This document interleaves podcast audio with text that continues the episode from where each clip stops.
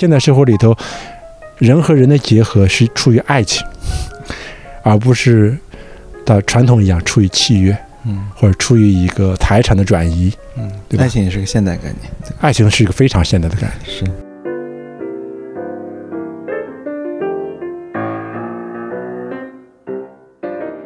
大家谈论的那些现代的观念的，然后大家要就现代观念所做出的那些努力，有多少东西是留到今天依然大家在谈论的？或者说有多少东西是留到今天大家依然是事实上接受的？说实话，个体主义、个人主义已经算是表现的最好的那一个了。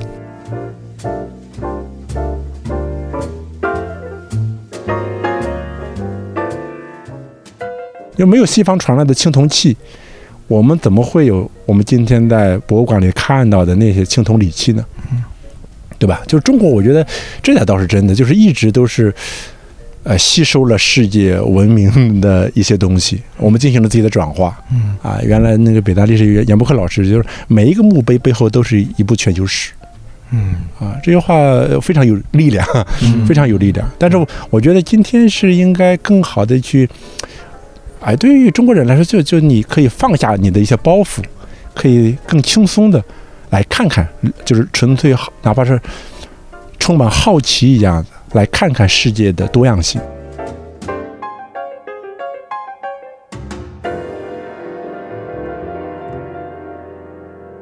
大家好，欢迎收听本期的播客十一，我是孟尝。呃，这期呢也是播客十一跟看理想大家一起来做的一个特别的节目。那在这一期呢，我很高兴邀请到了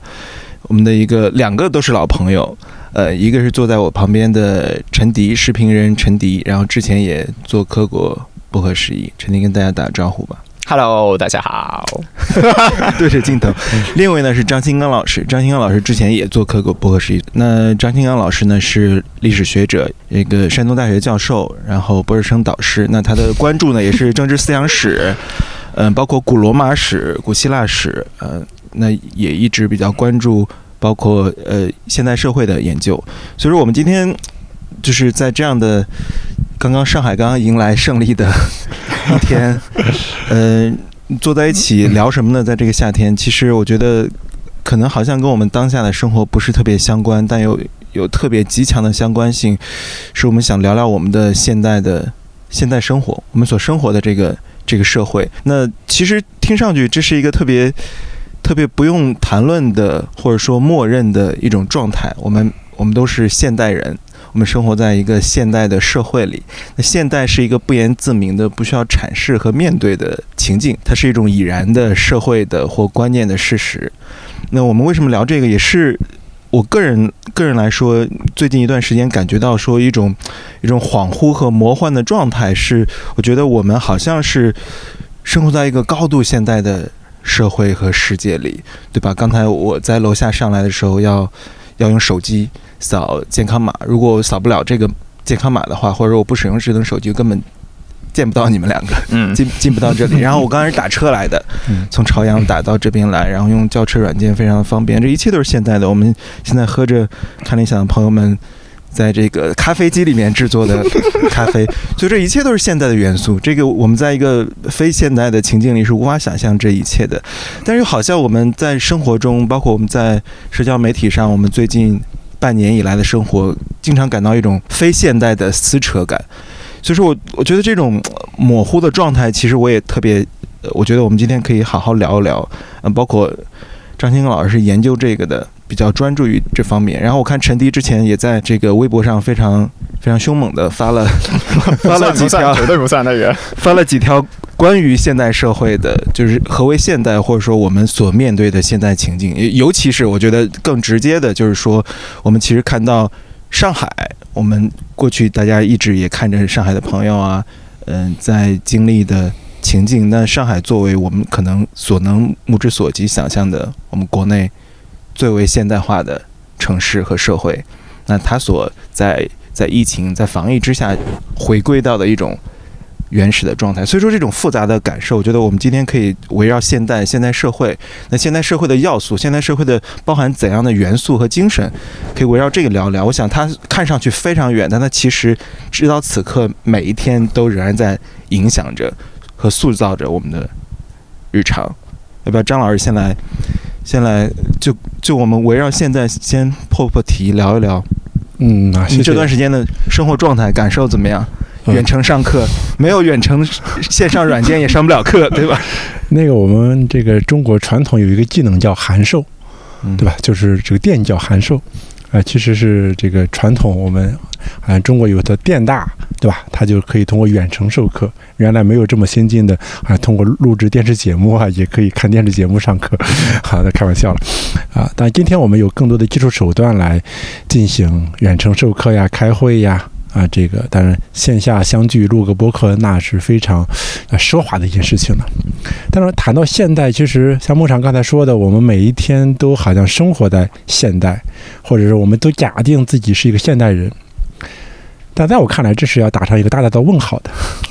就是现代不只是一种表述，而现代，我觉得它是有一整套的制度、生活方式和观念体系构成的。就你生活在这个历史时刻，不代表你真的是按照那一套制度、精神和价值体系来安排自己的生活，或者来构想自己的生活方式的。嗯，那么我们其实说到现代，就最根本的还是说是近五百年来从西欧开始发端的这样一个遍及全球的、逐步的一个现代化扩展的过程。而在这里头，其实最核心的，对西欧社会来说，当然是原来从一个普世教会，慢慢的通过宗教改革，个体开始，呃，不需要教会的媒介得到一个和上帝沟通的机会和可能性。圣经不再用拉丁文来翻译了，我们可以看到英文的圣经、德语的圣经，对吧？他们就自己和上帝来交流，这是一个个体出现的一个非常重要的基础。再后来，我们还有还看到现代国家，我觉得现代首先是一个现代国家，嗯，那现代国家是什么呢？不是一个传统的君权神授的，也不是一个世代王替的王朝体系的，而是假定大家会觉得现代国家是一个基于个体权利让渡和转让的这样一个主权者。我们现代国家是人民主权，我们的共和国叫人民中华人民共和国嗯，这些都是是现代政治的根本逻辑。嗯我们相信这个人民是国家的主人，对吧？我们中国人也相信人民是国家的主人，对吧？在西方，呃，其实也是。所以这总体上来说是其实都是一个现代政治的基本逻辑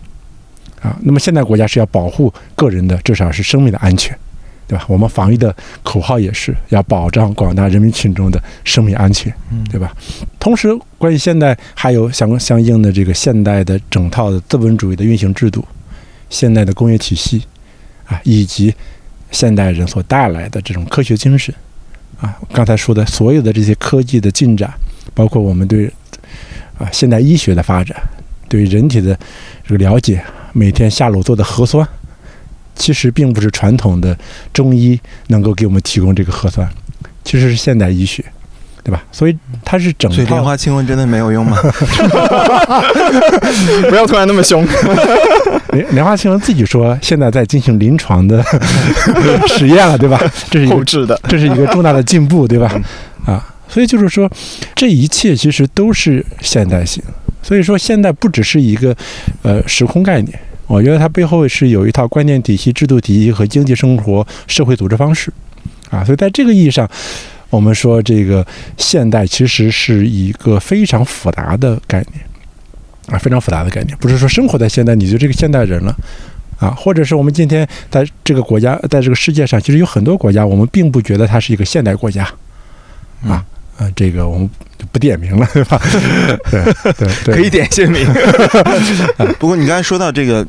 不一定生活在我们就不一定是一个现代国家，或者说我们不一定在处在一种现代状态中就一定是一个现代人。嗯其实我我之前以为我们可以默认生活在现代的这种情境、生活方式和制度组织方式里，就是。就共享着一个现代人的身份了。我不知道你们有没有看前几天那个，呃，十三幺出的新一期，徐老师跟钟书和嗯先生对话的，他在后面他说了一段，嗯，他大概是说说大家认为现在你好像读完大学，接受了研究生教育，你就是个现代人了，但其实不一样，其实不一定的。嗯你要拥有一种现代人的观念，现代人的呃安排自己生活的，像刚才张老师说的，也也大概是回应了或者说互文了刚才你刚才提到的这一点。那那至于什么样的观念的安排或对自己的呃语气以及对于外部世界的判断。安排自己生活的这样一种状态是现代人呢？我觉得这个我们可以在后面再慢慢的展开。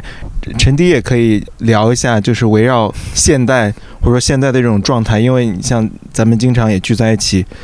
喝酒嘛，然后喝个墨西哥的，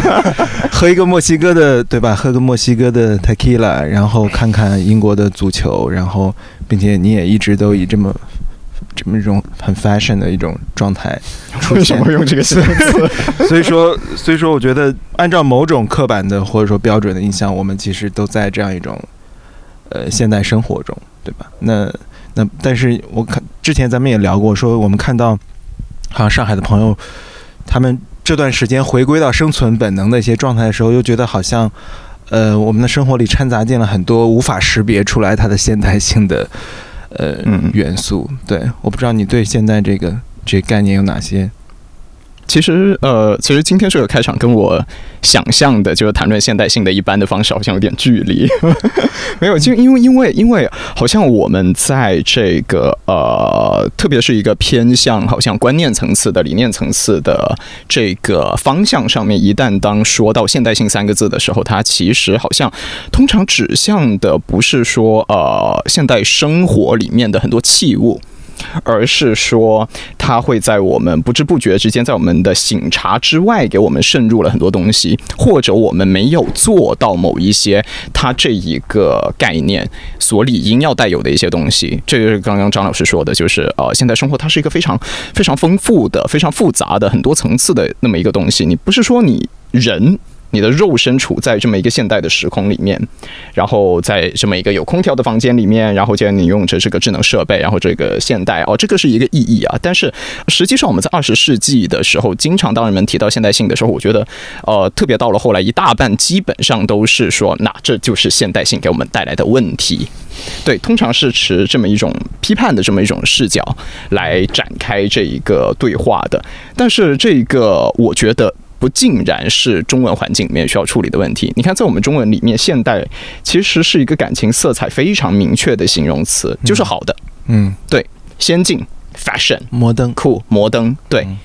但，嗯，这个我觉得它并不是说我们啊，就说什么对于后现代的批判啊，这个缺乏醒察，我等等，这个我不认为是这样子。我觉得问题就是，呃，因为我们我们的社会本身没有完成很多现代的工作，嗯。所以，我们在这个历史语境之下，我们去更多的强调现代的积极的那一面，嗯，然后让现代让现代成为一个值得去追求的。如果还没有做得很好，我们就要努力的把它做得很好的这么一个事情。这个是应有之义，这个是对的，对。但是现代它，呃，如果说你放到一个我们在同样一个时空的现代的呃西方来谈论呃 modernity。这个词的时候，他说实话，真的就不确定是一个呃确切无疑的褒义词。对他，对啊，对于知识分子来说，他更多都是用批判的态度来谈论这个东西的。所以，所以我们生活里面就是这样子哦，有很多这些词汇非常简单。现代不知道小学几年级的学生开始会用这个词，开始会提这个词。现代化嘛，我觉得我现代化回想小时候就是现代化，就是作为现代的一种过程。那现代性就是现代的特性，对吧？但好像。就他可能真的就是最小的小朋友都会这两个非常简单的实现的一个对，但是我们生活里面就是有这样一些词，它所包含的东西是远超于这个简简单单的字面上的这两个汉字。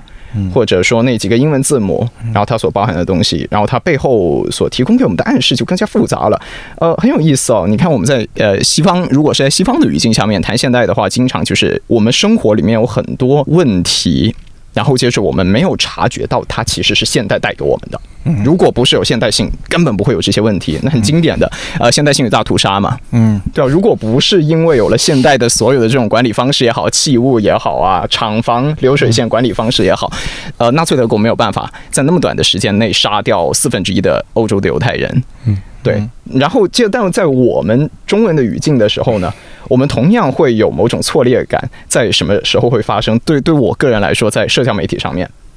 我们会发现经常跟 完全时空、完全观念时空不在绝对不在一个维度上面的人去对话。去发生撕扯。然后这时候就有很多呃，可能相对接近的一些同温层朋友就说：“没错，你看，我们就很多我们的呃很多人的这个现代化的工作就还没有完成，很多现代的共识根本就没有拥有，所以我们极难展开对话。所以，所以。”对对，现代性这个是一个没有完成的工作，现代化是一个还没有完成的工作，而且哪怕完成了，依然会有很多问题。对，所以说你刚才你刚才说那个社交媒体上场景，有些有人用了一个比喻，就是一辆马车出现在了 CBD 嘛，一辆马车出现在了 CBD 的。这个摩天大楼下面，这种就是错乱的时空、时空交错的场景，是我们可能在这种现代生活中时常有的感受。然后我觉得特别好，陈迪刚才正好把这个题也引向了，就是我们今天为什么我为什么刚才扯那些特别不相关的、跟现代性不相关的现代的元素、符号或生活方式。那恰恰是因为我认为，的确在中文语境中，我们理解的现代就是你刚才说的现代化、好的、崭新的、革新的、进步的。那它好的这一面，并且。它被过多的琢磨于它的器物层面，它的符号性的生活方式的革新。我们我们现在去上海或去任何别的城市，那种高速的高铁，那我觉得高铁是我们日常生活中一种现代性的奇观了。它它的它的快速，它的效率。那刚才你也提到。现代性与大屠杀，那现在现代化好像在我们这这边看来都是效率，但是他没有提及的是，他也可以有效率的，现代性也可以有效率的作恶，它只是效率是是它的结果而已，但它可以做任何事情有效率的，包括我们提到刚才你提到社交媒体，我们现在此刻仍然在社交媒体上在围观一场战争，这没有现在的情境也是不可能发生的。那包括我们所有人也好像我们的足迹都困在了一个个。这个健康码里面，所以说，我觉得这个，我觉得特别值得聊的这个话题，就恰恰是因为我们谈论了太多的现代化的现代性的表层，就是它流于符号和器物那些，而真正现代性的本质，或它可能是 dark side，就它可能暗黑的那一面，我们谈论的不够，那些本质的特征，我们努力和实现的不够。这种撕裂感，恰恰是我这段时间以来看到、想到上海的时候的那种、那种撕裂感。因为我们想到拱廊街，想到林荫路，这其实是就是早期巴黎大都会出现的现代城市的特征。我们把它也。移驾到了上海上面，上海就是我们的巴黎，对吗？那些 那些小马路，那些那些林荫道，那些那些琳琅满目的购物中心，它就是我们需要一个上海的本雅明再把它描述一遍，对吧？但是但是恰恰是这些我们流连于的这些元素，没有好像没有构成我们真正的坚实的现代的基石。所以说，因为张老师最近也开了一门开了一门课嘛，开了一门课专门讲。现代世界的到来，那他首先，刚才张老师也提到，是他是个世俗社会，呃，上帝不再承诺给你任何的指令和方向了。那人需要寻寻找自身的意义，确认。那当然也出现了围绕此，刚才，呃，陈迪刚才提到的包曼，我们也我们也看到了更多的，包括现现代性带来的韦伯所说的铁笼，然后去魅。那去魅之后的世界怎么办？所以，在这个世界到来之后，我不知道是不是。这个现代世界的到来跟中文语境，我们所生活的此刻有一种错位，有点有一种进程和时空上的错位，因此我们才处于处于这么撕扯的一种状态之下。那我觉得张老师是不是可以跟我们介绍一下，当我们回到现代性现代社会的本质，它有哪些非常非常重要的要素构成了它的本身，而不是说我们现在整天流连于的这些符号。对这个，因为刚才听两位提到就中国对于现代化的这样一种憧憬啊，我特别想起，我也我也从我这个个人的这个小的时候一个体验开始讲起。就是我在节目里边也提到过，就是我小的时候那个教室里边会写上二零零零年会实现四个现代化。嗯，因为我是八零年代生人，所以我九零年上小学，所以我开玩笑说，我上小学的时候就特别盼望着二零零零年到来。因为一旦到来了，中国就现代化了，我就可以不劳而获的享受所有现代化的这个成果了。但是，就想为什么现代化在中国曾经是一个非常重要的正面的词汇？其实这和中国近代以来的这个历史息息相关。就是说，原来我们的清王朝 GDP 占世界是第一的，啊，就被一个英国一个岛国打败了，打到家门口把你打败了。所以我们一开始其实。晚清包括民国，很多人其实首先也想到是器物层面，为什么是船坚炮利啊？那我们就炼钢呗，好的枪炮船是不是就能够打败英国，甚至和我们原来的这个非常小的日本，对吧？也把我们甲午海战把这个大清的水师给打败了。所以我们会后来看到清朝说这还不行啊，除了这个器物层面的东西啊，这些包括今天的这个高楼大厦呀啊，各种表面上的这个现代生活呀，会觉得背后可能还有一个制度。那我们派这个大使去欧洲考察，要立宪，要君主立宪，这又是一波努力。他会看到在现代性背后，这器物发展背后有一套非常强大的啊，有动员能力的一套现代国家机器。这套国家机器可以非常高效地把人和钱转换为一种战争能力。这种能力的强大之处在于，一个英伦小国可以啊，或者后来是帝国了，对吧？但是它可以把那个大清王朝给打翻在地，对吧？啊，这我们就进入到了这个制度层面啊。再往后会发现，哦，原来这个制度层面背后还有一套观念体系啊，它可能和这个西方整个的不光是基督教的文明传统。啊，还有这个从希腊以来的整个的漫长的这个西方文明传统都有关系，这也是我觉得是中国人慢慢的去了解西方的这个过程，其实逐步的展示出来了现代性或者现代世界它的精神层面、制度层面啊，它的这个非常丰富啊多层次的这个层级啊，所以当时我在设计这个课的时候，因为。整个这一季也是想讲这个现代精神嘛，不是讲历史，而是讲精神，啊，或者什么是现代精神呢？哦，我其实就分，首先是现代国家，就国家的逻辑是什么？为什么我们今天都会认为我们生活在一个民主的时代？中国民主也是民主自由，都是社会主义核心价值观。那为什么我们今天还会称一些，呃？有不同意见的人说：“你是一个左派，你是一个右派，你是个极左，你是个极右，你是呃自由主义的，或者你是这个保守主义的，甚至你是法西斯主义的，对吧？”就这些话语，我们为什么会在今天现代社会里头、现代政治里头用这些话语呢？对吧？还有一些啊，比如说我们如何来看待这个国家构成的基本逻辑？为什么是人民共和国呀？我们传统中国从来不是人民共和国，对吧？啊，这是现代国家的一个逻辑。还有现代社会，现代社会是个商业社会，是一个呃工业的资本主义的社会，是一个高度社会分工、社会高度分殊化的社会，并且我们在现代社会里头，人和人的结合是出于爱情，而不是的传统一样出于契约，嗯，或者出于一个财产的转移，嗯，对爱情也是个现代概念，爱情是一个非常现代的概念，是对吧？因为在古代其实是一个。男性和一个他和他岁数一半的女性的结合，在很多情况下，对吧？从古希腊开始就是这样，对吧？中国古代也差不多，嗯。所以其实它它更多是一个财产契约关系，嗯。还有一个就是其实现代的，呃，整个的呃对世界、对自然和对人的一个科学式的理解。现在世界开始变成一个机械世界，开始变成一个大球撞小球的世界，人的身体可以可以解剖了。不再是一个非常有机的、完整的，啊，说不清楚的经脉构成的一个一个人体啊，我们是可以可解剖的、可分析的，对吧？这些背后其实都是一个现代的科学的观念的塑造，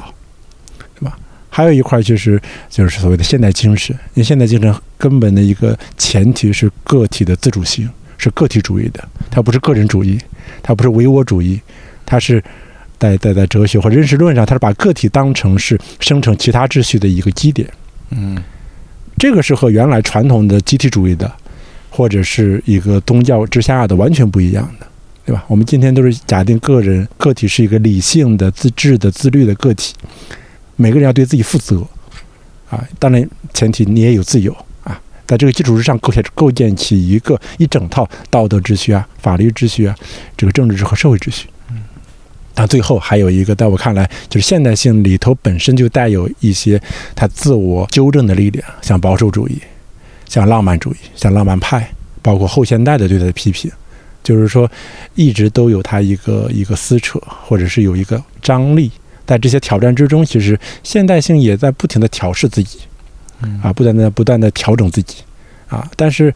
我觉得整个现代性或者现代社会其实。在整个世界不同区域大家对他态度是很不一样的。刚才张老师说的这个，其实在西方，大家更多是批判，嗯。特别左派的这个知左翼的知识分子会不停的批判。啊，但是批判的前提说明它是一个基础，嗯，就它是一个基本框架，它是一个现实，就是它嗯。构成了你日常生活的一个框架。你可以批评它嗯，但是你用什么来取代它呢？嗯其实往往很难找到一个取代性的力量。嗯其实要对它不停的这个 polish，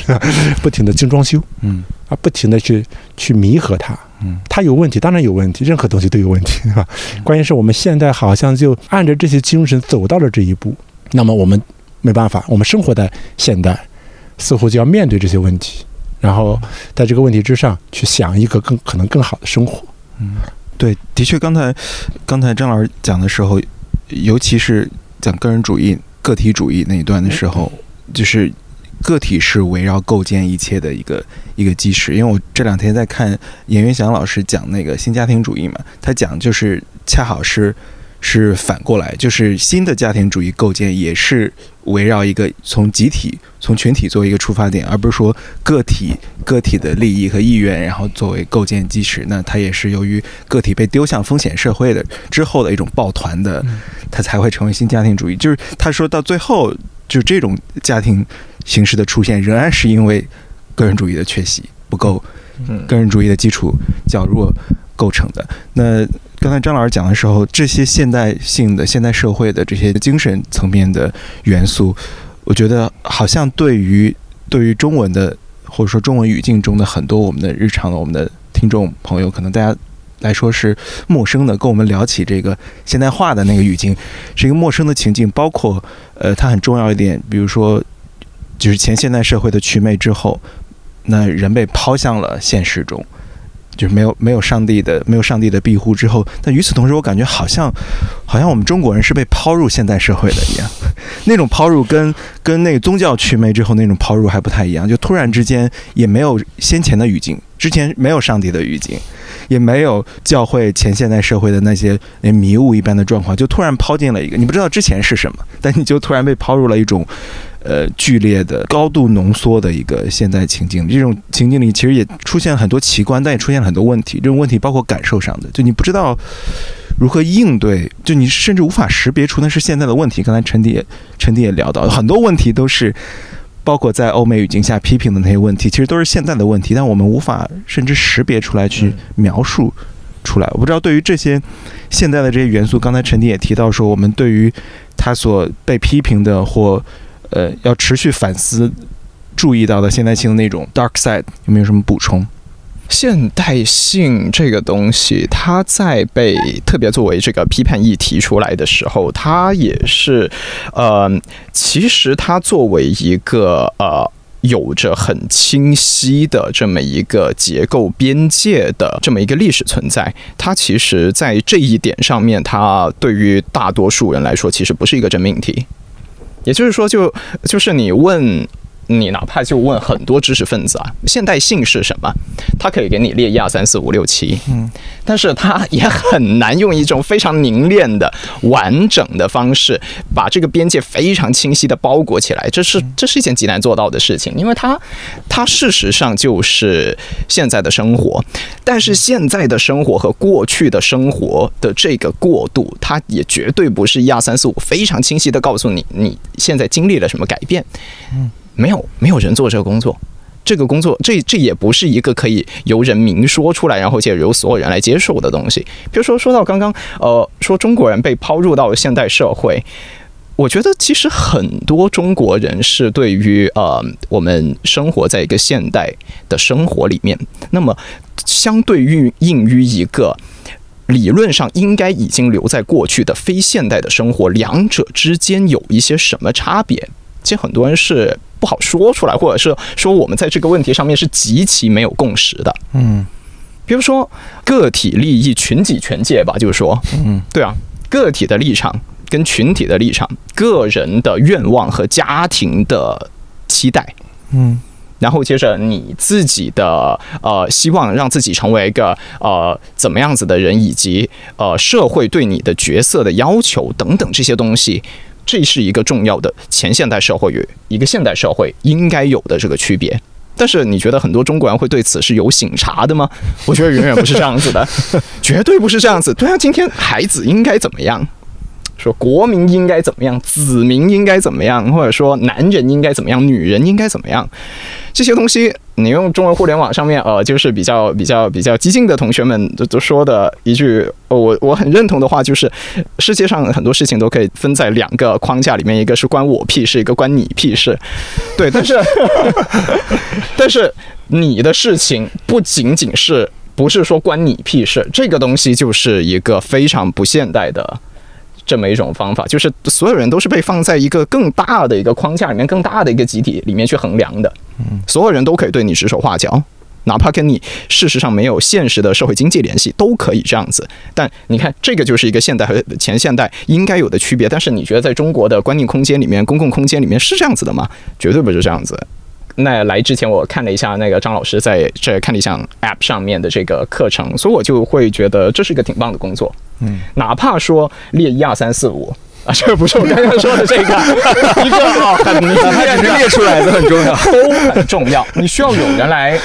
对告诉那些尚且愿意醒察自己正在经历的生活的同学们，对我们经历了一些什么改变，什么什么改变的东西是需要去捍卫的。否则你就不是在过一个现代的生活，对，这是一个有意义的工作。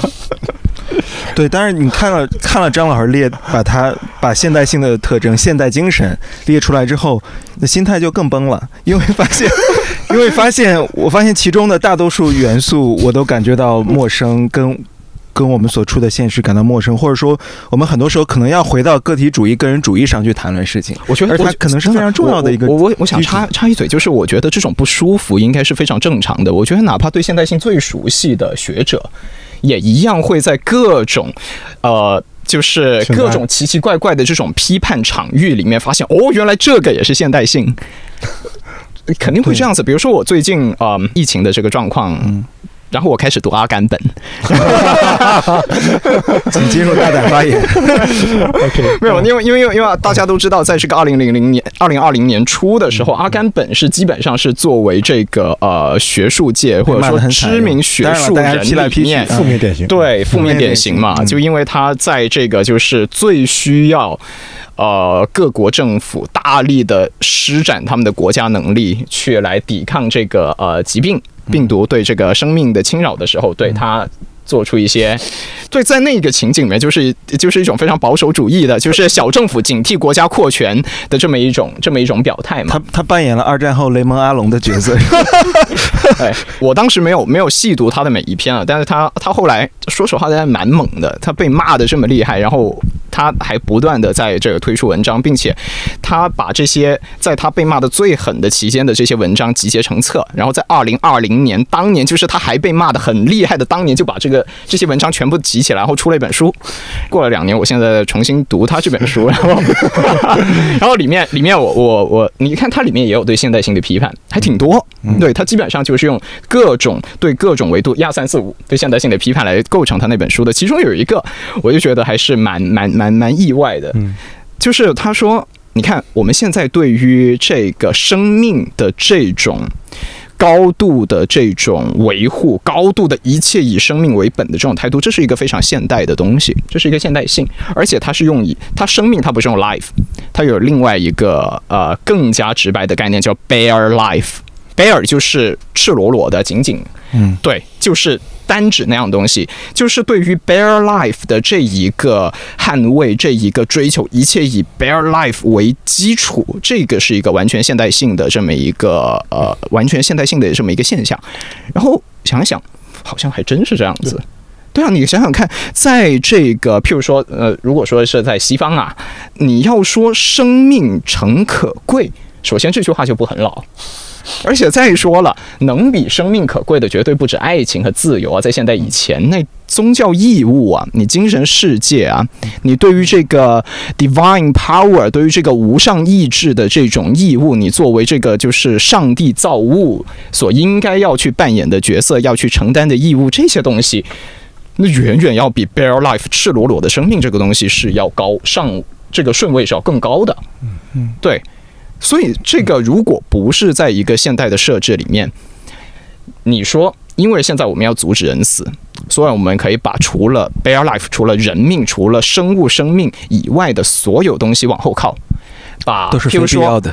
这这个对是就就说很难想象吧？嗯，就说你看，对于阿甘本来说，他就觉得因为要阻止人死，然后接着把他们去寻找这个精神救赎、上教堂的这个权利给取消了，这个对他来说是完全不可接受的。对，包括说好像大学。呃，居家教学，这个同学们不去 不去回学校了，这个东西对他来说也是，他觉得这个是完全是违抗了大学的本质的。啊，这个也有意思，就是特别是这些呃西方词汇、外来词汇，他们可以做一样，就是我们中文使用者经常不能做的事情，就是他找词源。他说 university 这个东西，大学 university university 的本质是什么？university 在呃就是更古早的这个呃欧洲语言里面，它其实指向的是学生组织、学生的联合，kind of 就是呃 student association。是同义词，所以如果说学生都不能集结了，这这算什么 university？这算什么大学？函授 嘛，刚才正好说了，函授函授函授，遥感遥感。你看，所以这这就是一个例子，就是说，哪怕对现代性再专业的老师，他一定会。但我不知道，呃，也许呃呃，张张老师说，这个我早就知道了。对对，这个也也总总会让你找到惊喜的地方，就对现代性批判，这实在是一个可以让对各个领域专长的人都会有所发挥发挥的这么一个方向。嗯对，刚才我也补充一句，因为这个 Bear Life 这个，因为阿甘本就靠这个出名的嘛。嗯呃，对，其实我觉得，当然，我觉得它归到现代性是非常准确的，因为我们是现代国家，像霍布斯那里、利维坦，只有一个就是保障大家的安全，嗯就是生命安全。嗯嗯所以这一点就是说，在古代就觉得生命这事儿不是最重要的，对吧？反正还有来世啊。呃，来有来世，或者是那希腊里头你获得荣誉啊，嗯让国家给你举行国葬呀，就生的伟大，死的光荣，这才是最高的人生追求啊！嗯死不可怕，是好，呃，一个糟糕的死才是可怕的。一，你不能寿终正寝，你应该为城邦打仗战死。所以，对，但是现代国家就是不是这样了。现代国家就首先或者他唯一一个目的，在霍布斯那里就要保障个人的安全。嗯所以这个东西就被提到无无限高，对，无限高，对。当然，我觉得阿甘们批评的另外一个就是说，当你开始为了这个东西不遗余力的去扩充国家权力的时候，最后有可能最后会伤害到这个 Bear Life。这后话。对，所以说就说到阿根们，也说到说到防疫政策，我们就其实就可以可以进入这个呃。就是现代性一直被批评，就是批评是内生于现代性本质的，就是你不断的批评现代性作为一种观念和社会现社会事实。那那我们回到现代性本身的多面的复杂，它不只有刚才张老师提到不同的，它在现代精神有不同的维度，与此同时它有不同的面向，这些面向可能带来的是是负面的，是是灾难的，好像在中文的。我们中文当说到说到摩登，说到 modern，说到现在的，它里面没有包含那个中性的那种那种词语，所以说我们看这段防疫以来，就这段我们生活在疫情之下，其实现在的现在的这些元素，它不止让我们生活在这样的一个生活方式里，但与此同时，它也便便利的这种理性理性计算的和和网格化的管理。当我们说网格化管理，没有现在的这些工具，嗯呃，没有这些权力的毛细血管的延伸，它是不可能不可能实现的。那其实，在上海期间，我们知道大家都以小区为单位生活嘛，那么其实看到也有很多，包括居委会啊，大家居民产生的可能个体与个体之间的自救、孤岛连城的连结。那与此同时呢，他也要要面对可能权力治理的最前端的，那就是可能居委会的工作人员啊。物业，那可能他们他们要负责这种网格化的一个一个管理。那包括我们在上海和北京都看到，比如说，如果你当一座城市陷入停摆，你可能需要有这种急救的医疗资源，你需要幺二零。那我看挺多朋友在网络上会把，其实我们聊到现代性的时候，聊到包曼，聊到阿伦特的时候，那些现代的那些词语，可能是未必恰当的使用和，就是大家其实是想往上靠，大家试图理解。就是我我非常共情的去理解，我相信包括张老师做这门课，我觉得非常重要，就是我相信大家都有这样的意愿去理解自己所生活的世界，自己所处于的情境，这样的知识，这样的。观念的框架非常重要的，帮人们理解自己所处于怎样的情境中。这种情境可能是自己身边的社会、自己跟他人的关系、自己可能拥有的权利，呃，以及所应该承担的责任，这些是非常重要的。但我们处于混沌的一种状态中，所以厘清很重要。但有些时候，大家试图去使用一些概念。尽管那些概念的语义发生了模糊，比如说平庸之恶，对吧？它往往是讲恶的平庸性，它其实是在回应，回应大屠杀中的理性被推演到极致，其中包含了大量不加思索的或没有精细计算的一种本能反应的恶。但是大家好像把它错，我之前也在微博上说，大家都把它错误理解为小人物的恶。嗯。就是 因为它是平庸的恶嘛，就是平平。其实你会发现，社交媒体上大多数是这么使用的。我觉得这跟媒体的，这也是媒体责任的缺失了。就是他会理解为是平庸的人的恶。比如说，只要你是你是保安，高速路口的，就一些小人物突然拥有了权利之后，他设置的横加的阻碍或对自己权利的呃肆意的使用，这就是平庸的恶。这其实跟阿伦特提出这个的语境完全不一样嘛。那但是也有中文翻译的问题。他把恶的平庸性翻译成平庸的恶，对吧？他就于是就小人物的恶，就这种错错疑的背后，其实也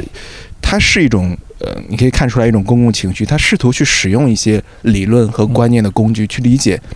为什么这样，为什么一个很普通的人，他可能回到家里是特别和善的、好的、好的丈夫、父亲或或一个非常尽职的职员，但是他当他面对我的时候，当他穿上。权力的制服的时候，他可能变成一个伤害我的人。就是大家其实是在，就是我我觉得是一种病急乱投医，你去抓一些理论的和观念的工具，这些其实都是我们可能看到的，好像感受到了一些现代社会现在性里面负面的因素，但不知道又如何如何面对它。包括我们其实也知道，现代社会带来的呃全球化，也是也是现在的现象，全球化带来的。还有瘟疫的全球化，对吧？气候危机的全球化，没有人可以把自己的领空、自己的空气给给圈起来，建一堵墙，说我们我们这边是清洁空气，你们外面随便随便污染，这是不可能实现的。所以，包括热战，我们看看战争中的更加精细化的战争，那组织和动员，包括我们看到的高速的动员，把两千五百万人在一个城市中通过一种有效的管理进行两个月的。有效的静态管理，其中有特别多可反思的地方。但我觉得有意思的是，我们是不是可以往下聊一聊？当我们面对这些，当我们还没有来得及看清楚现代性的样貌的时候，好像就这些现代性的负面的因素以一些词语、一些 term 的形式进入了我们的生活。我们该如何如何理解这些庞大的、繁杂的这些现代的负面的？元素或给我们生活可能已经产生的影响，我们该如何如何应对它呢？面对这些，我我就面对一个 面对一个普通的对我施恶的普通人，我就觉得他在这就是无处不在的平庸的恶，就这些错移和挪用背后是一种情绪，我们其实已经意识到了。我想，如果前十年前，呃，十年可能这节点，十五年前，十五年前，我们还觉得。我们只看到现在的好处，我们要城市化，我们要进入城市来，对吧？那现在我们其实已经看到了刚才我说的宏观上、微观上呢，就比如说了，生育意愿的下降，我们感觉到城市中面对跟他人的丛林一样的竞争、工作压力，可能社会人与人之间的阶层的收入上的分配上的这种感受到的不公平，然后在都市这种激烈的竞争，九九六，然后人们对于好像对于田园牧歌、对于乡村的故乡的一种回望，就这是微观层面的。其实这些，我相信在过去的十几年中，这些这些感受回来了。就是刚才我们聊到的，我们只在中国中国社会感受到那些正面的关于现代，我相信那些大家感受到因现代性被反思的那一面已经出现了，只是我们不知道如何描述它。因为陈迪之前也做那个词典嘛。哦，要对关键词典，所以说这个在看理想这里，对，也有一个课程，对对对，所以说这个其实这些你对这些词语肯肯定做了长期的观察，它在社交媒体上由人们情绪禁用的挪用和转转用，对吧？那背后其实是社会情绪，它不一定准确，嗯，它的使用不一定准确，但背后的情绪是真实的，嗯，我其实对于这件事情相对于来说会愿意有一种更宽容的心态，就是嗯。事实上，历史上这种事情很多啊。就是一个词，它脱离了原来的意思，被放到另一个情景里面。但只要它在那个新的情景里面，它是有足够有生命力的话，它可以成为另外一种、另外一种逻辑、另外一种意义上面的存在。然后那个东西不是真实的，那个东西就不是不不不是非真实的，那个东西也不是呃没有没有它自己的生命力的。包括好像呃现在大家是的确是在越来越多的用到一些可能原来出现频率并不是那么高的概念。其实我觉得。某种程度上，我们可以理解为人们是在为了适应，或者为了要与这样一个呃变化非常剧烈的这么一个时局去进行相处，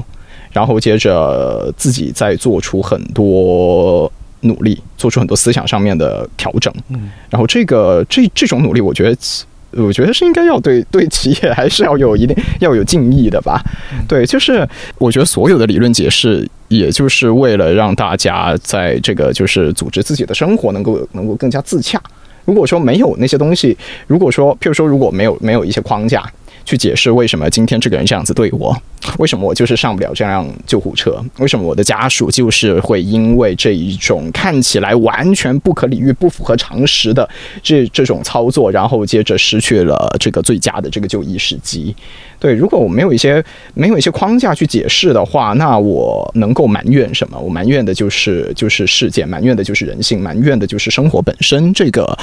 可能说实话，这个要比远远要比就是我们能够通过理论、通过框架能够去找到某一些某一些呃解释世界的出口要糟糕的多了。譬如说，好像我们现在嗯，你看，当大家在这个就是。非常极端的这个呃管理，非常极端的这个行政手段下面去遭受到了从不便到难受到彷徨到甚至是真实的损失，无论是财产的还是生命的，这生命健康的这种的时候，第一时间还会从现代性里面去思考问题的。这其实我觉得可以说是对世界真的有着非常大的善意。首先想的都不是这个人很糟糕，或者说这个人接受的命令很糟糕，或者说这个人的管理机构很糟糕，他实际上都不是这样子，已经很不错了。对，所以这个就对对，得得对人们的这种这种这种这种努力要要要保持敬意。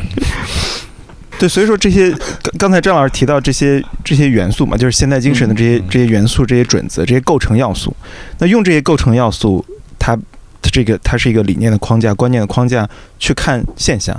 去看我们所生活的最最熟悉以及以及每日所所见的这些现象。你会用这些元素、这些框架去去理解这些现象，包括无论是人们对对这些一些现代性中概念的借用。或者说人们所面临的、所面临的处境，比如说，其实我们刚才提到的这种呃生育意愿、大都会中的这种孤独感、原子化，这些其实在二十世纪早期、十九世纪末，人们在研究大都会精神的时候，都有同样的类似的现象出现嘛？嗯，对吧？呃，齐美尔啊、本雅明他们一直在一直在描述这样一种大都会心理，其实好像好像是我们所生活的这些现象，呃，它没有一种特色或。和崭新的样貌，但同时它又有有我们非常新的，在新的情境中的这种，你会用这些现代精神的框架观察这些这些现象吗？刚才说到的微观的、宏观的，可能主要是微观的，我们日常生活中。呃，会吧，就是，但是中国的问题永远是它很复杂，这个和中国近代以来的历史相关，就是说它把人家西方可能几百年的历史压缩到一个几十年中来实现。特别是就是进入到新世纪以后，特别是中国的入世，我觉得那个是一个非常根本性的变化。嗯，呃，改革开放当然是我们向世界打开了大门，嗯，但是入世是世界向中国打开了大门，嗯，对吧？就是这个是完全不一样的量级。这个之后你会发现在中国这个大地上出现了，按理说是不同时空的一个交织和压缩。它的强度是非常高的，甚至是非常混乱的。而混乱中，你会又觉得有种活力。嗯，你搞不清楚它是为什么，但是你会发现呢，呃，所有人都在闯红绿灯，但是这个交通还能够运转，就很奇怪的一种一种一一种现象，对吧？在英国你会看到啊，大家也不守红绿灯，只是看到没有车的时候，它是非常实用主义的。啊，德国人就非常死板，嗯 对吧？但是中国又是有一种非常独特的，他自己在这个社会中，可能是历史因素，可能是这个呃各方面的因素交织在一起的，他会有一种非常独特的中国人的处理各种问题的方式，嗯对吧？但是我觉得仅仅从现代的一套，比如说一套观念体系或者一二三四五六的清单去看中国社会，去批评它或者是赞美它，我觉得这个也没有什么意义。我觉得更重要的是要理解中国每每一件事情背后它的独特性是什么。有的问题是现代性或者现代的精神能够给出一些正面或者负面的解释、反面的解释，而有一些我觉得也不足够。嗯就中国毕竟它的这个文化资源和历史传统非常的长，然后就近代以来它的几个传统其实是非常复杂的。如果我们靠一百年之前，在中国有各种主义，无政府主义，蒋介石还非常喜欢法西斯主义，对吧？但法西斯主义不是我们通常的法西斯主义，它是共产主义和资本主义中间的第三条道路，对吧？等等等等，就是在这个上个世纪初的时候，在中国曾经有非常丰富的主义的论辩。当然，最后当然是这个呃，我们呃，这个呃大家都很清楚了。最后我们选择了一条，就历史选择了共产主义的啊，特别是受苏联影响的这样一条建国的道路啊。但，这我们官方的说法也是人民的选择和历史的选择嘛，对吧？这也是呃毫无疑问的啊。就是这个我们看到就是这样一个发展，其实中国所有的这个传统是夹杂着很多传统的。啊，所以在遇到一个非常具体的事情，它可能表面上看，哎，和现在相关，但有的时候可能还有更复杂的一些东西。啊，举一个简单的例子，就是说，啊，包括北京、上海建这个无疫小区，无疫就没有疫情的小区。嗯嗯我当然看这个，第一感觉啊，当然这个是不错的事情，对吧？然后这无疫小区了，你就有了标签了，你就可以有自由的出入了，你可以上街，你可以不受限制的这这个进行一些自由的，呃，本属于你正常的一些活动。嗯，但你仔细琢磨一下，这个东西是什么呢？这个东西是很坏的一个东西，它是要求你把你整个的这个小区的所有的人的绑架在一起，只要中间有一个得了。因为你也不知道从哪得了这个新冠，然后你就成了众矢之的，嗯，就是因为你，所以你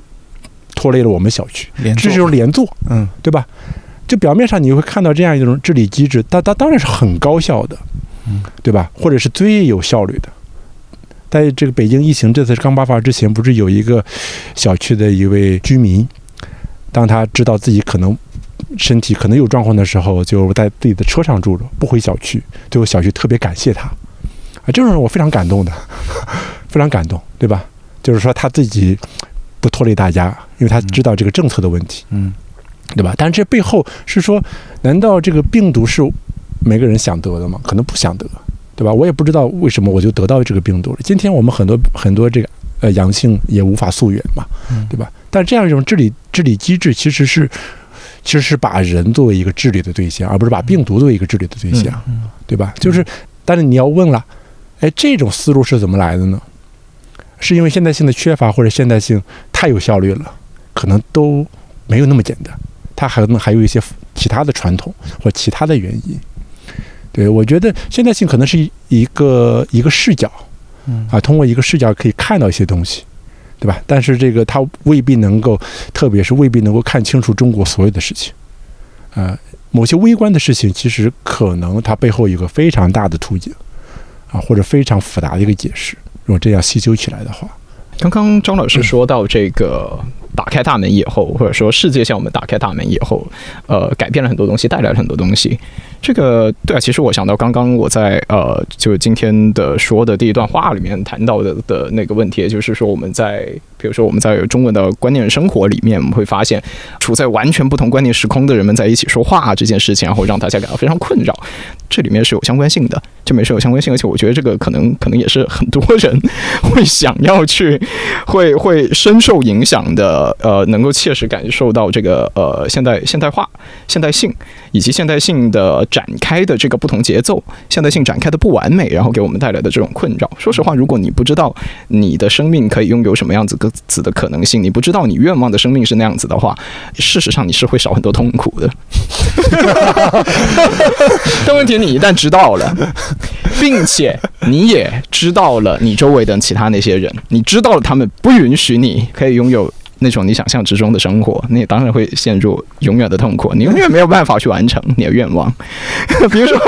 比如说，好像现在你看，在这个这个中文的社交网络上面啊，特别是那种广场式的啊，就是说微博啦，对那种广场式的那种平台上面，哇，大家多痛苦啊！你看那个。一方面是都不要说，譬如说那个就是呃同性恋的这个就是亲密关系权利要不要承认的，不要说那一点了，人家都已经退守到就是呃女性就是应该承担生育义务，女性和男性怎么可以拥有一样的社会角色呢？王，你看这就是没有经历过第二波女权主义运动的这个空间里面会有的这么一个对人家。美国保守派这个自由派说文化战争打得再厉害，人家好歹经历过一九六零年代的这个就是呃这个第二波女权主义运动，人家至少知道说哦，女人就应该做些什么事情，女人不可以做男人去扮演的那些社会角色。这个事情最保守的美国保守派都不会说，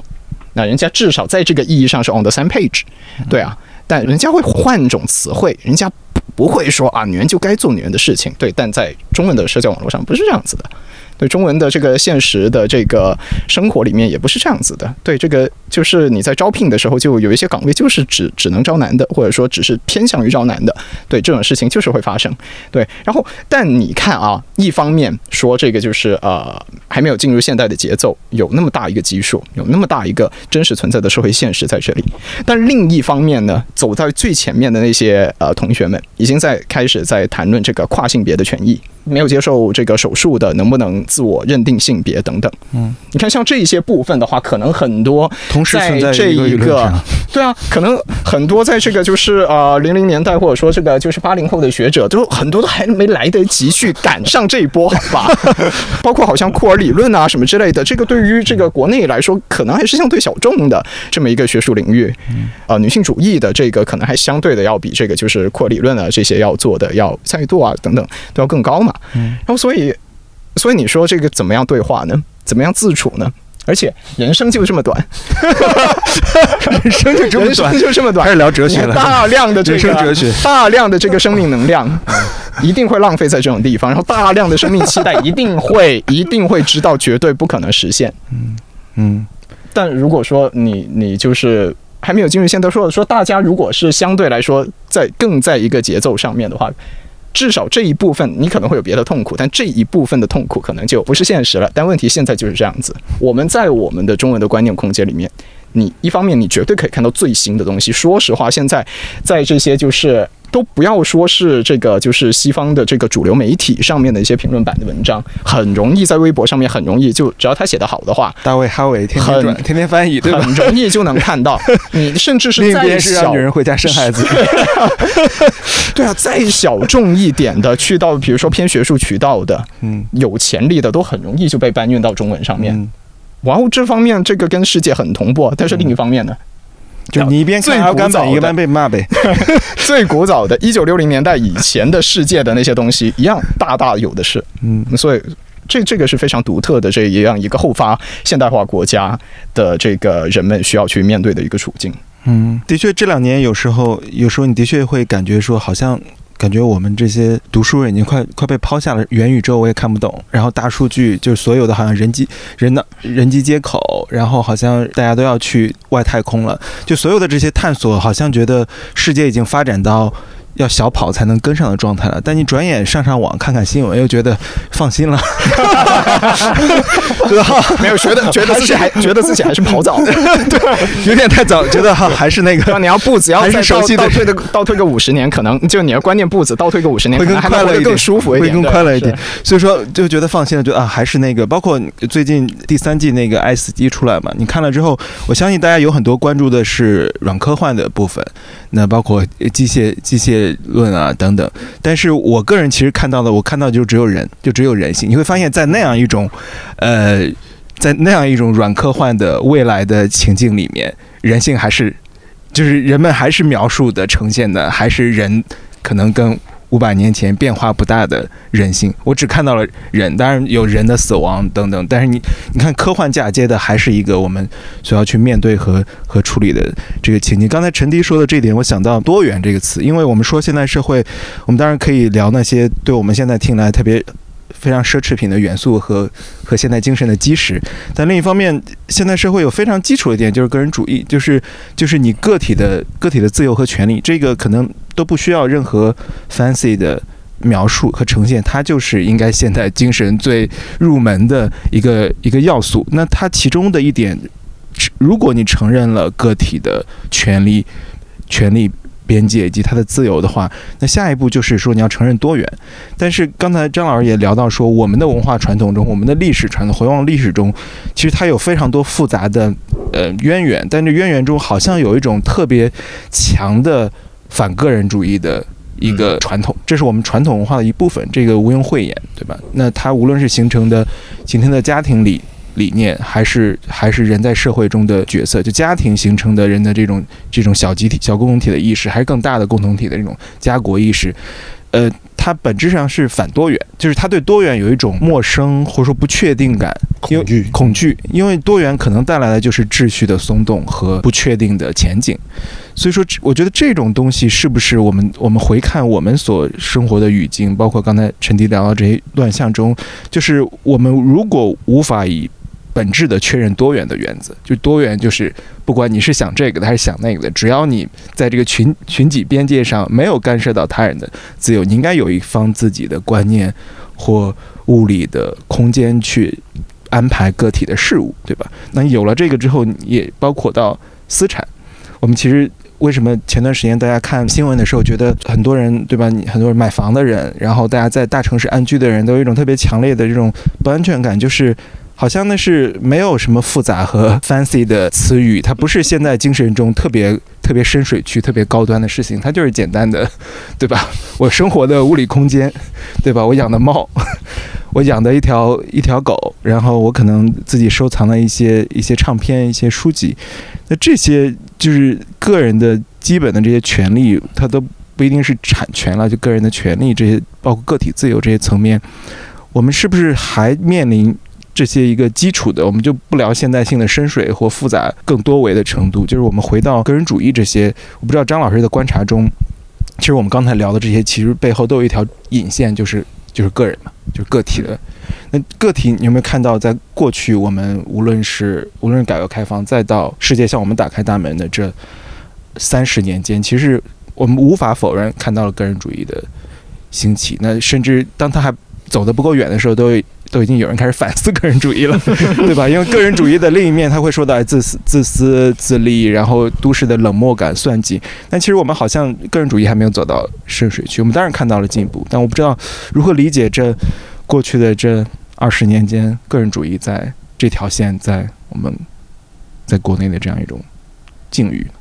对我，我是其实个人比较喜欢把它翻译成 individualism，翻译成个体主义，嗯，而不是个人主义。嗯，因为在中文中啊，你说很多词，就你你听那个词儿就不是好词儿。这个一大批，啊，个人主义，嗯，自由主义。对吧？然后等等等等，功利主义，功利主义，就这些本来是中性的描述性的词汇，但是到中文，因为它有一个中文语境的传统，就会一上来一听这个词儿，就是一个应该被打翻在地，是吧？踏上一万只脚的词儿。所以我是我是希望翻译成个体主义呢，就是说是把个体作为一个呃，去构建一个秩序的一个基点。而不是去弘扬个人就可以唯我主义，对吧？他不是纯粹的自私自利，纯粹的就唯我，啊，哪怕是像康德的自律，他也是说，你要把你自己的道德原则上升为一个普遍原则，嗯，它其实是一个有普遍性的东西，它并不是只是你自己的，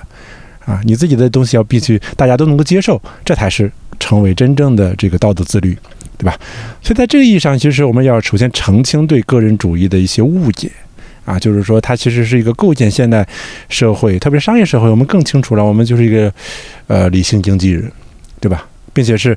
呃，据说每个人自私，哪怕是自私的人，还会形成一种公共善，对吧？这是近代苏格兰启蒙运动啊，像曼德威尔、蜜蜂的预言等等等一系列想阐述的东西啊，都哪怕是自私的个体，就是自私自利的，还会产生一个公共的善，对吧？有一个神奇的黑箱，啊，所以在这个意义上，我觉得过去这三十年真正给中国或者个体主义的生活有一个巨大推动的，还是商业社会的发展。嗯。嗯，就这个的力量是生活方式的一个重塑，因为原来的人，像我小时候，我是八零年代的人，那我小时候也是生活在一个呃那时候还算事业单位、国有企业一个大院里头的，对吧？是每个人从小你就知道了哦，这个大院其实是就像就单位嘛。原来中国是无法想象一个离开单位的生活方式的。嗯那东北呢更是啊，你从生到死，甚至都可以在单位里解决，只是哦上上大学出去回来继续在单位里接父母的班儿，嗯对吧？啊，你有单位有有小学、中学，对吧？还有医院，甚至在里边结婚、生孩子等等等等，对吧？它构成了你完整的一个生命意义的安身立命的地方。嗯那这种地方，那所有的东西其实是一种，呃，高度，嗯，理性化的官僚体系管理的这么一套机制。啊，商业社会的发展其实把把人从这些东西都抽开了。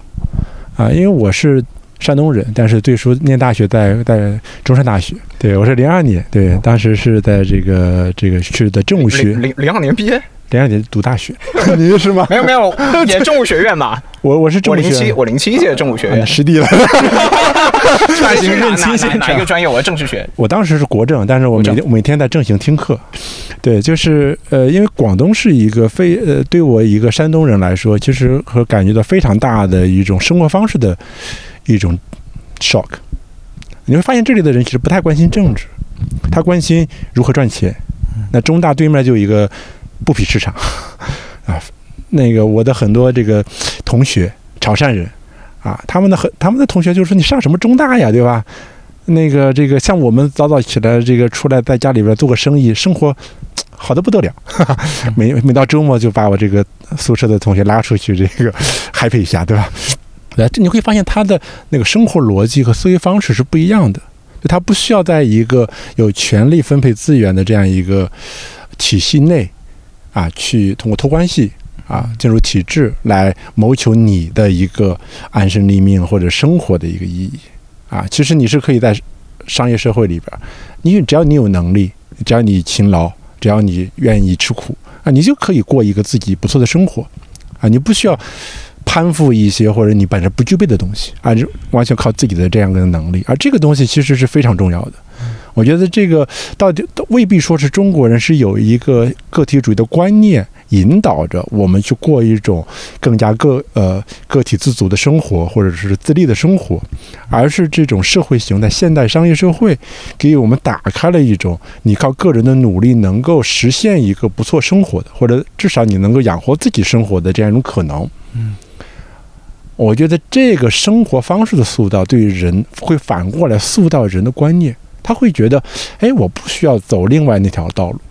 对吧？呃很多人调侃我们山东人，就是说这个，考公务员是吗？就是这个啊，男的要考公务员，女的要当老师，对吧？最好的职，最好的搭配就是一个公务员娶了一个老师，嗯，对吧嗯？当然这是一个异化了，现在又成风口了，重新成为风口。重新成为风口，对，哦，对，就是就是，就为什么呢？就是说体制嘛，对吧？并且是非常稳定的体制内的，并且还还好像是一个，如果是女性是当老师，还能很好的教育下一代，对吧？这都是一些独特的想象啊，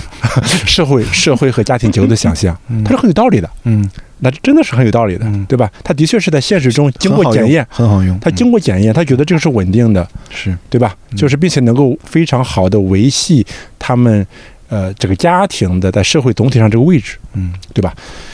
对，就是说，但是我觉得呃，你说零二年到到了呃广东，对吧？然后有那个精神或者生活方式的那个震撼啊，或者就看到不一样的东西。但是后来中国其实入世之后，其实慢慢的把中国至少沿海一带，甚至很多地方都慢慢的变成了一个更宽泛意义上的商业社会，啊，特别呃，你像这个淘宝的崛起，它解决了一个陌生人交易的问题，对吧？等等等等，就这些东西其实会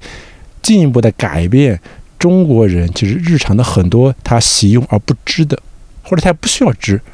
啊，他就开始观念发生变化了。嗯对吧嗯？我我毕业的时候，同学们最初最想去的就是外企，嗯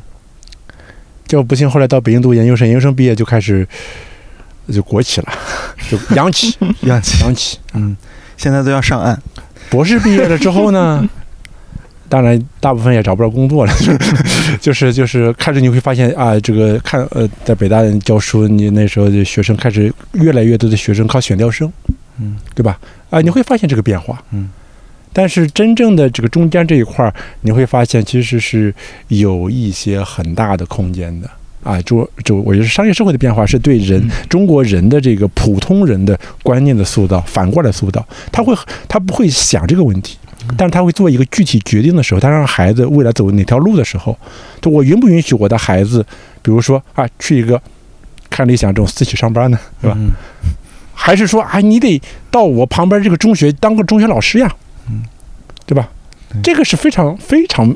这个具体的一个选择，嗯，对吧？这个你会你会看到，其实是，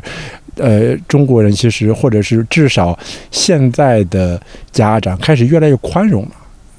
你像我原来在北大历史系的时候，就是会发现，呃，我还做过一年班主任。北大历史系在九十年代初的时候，其实招生非常惨淡，一年可能就二十来个学生，但我带那个班七十多个学生。嗯，这是你会发现，就是他们的父母开始不焦虑了。人文社科可以作为一种选择啊，了。就他们允许你做这种选择了，嗯对吧？其实这这个其实你也会慢慢发现，他更尊重孩子个人的意愿，嗯他会尊重你的选择，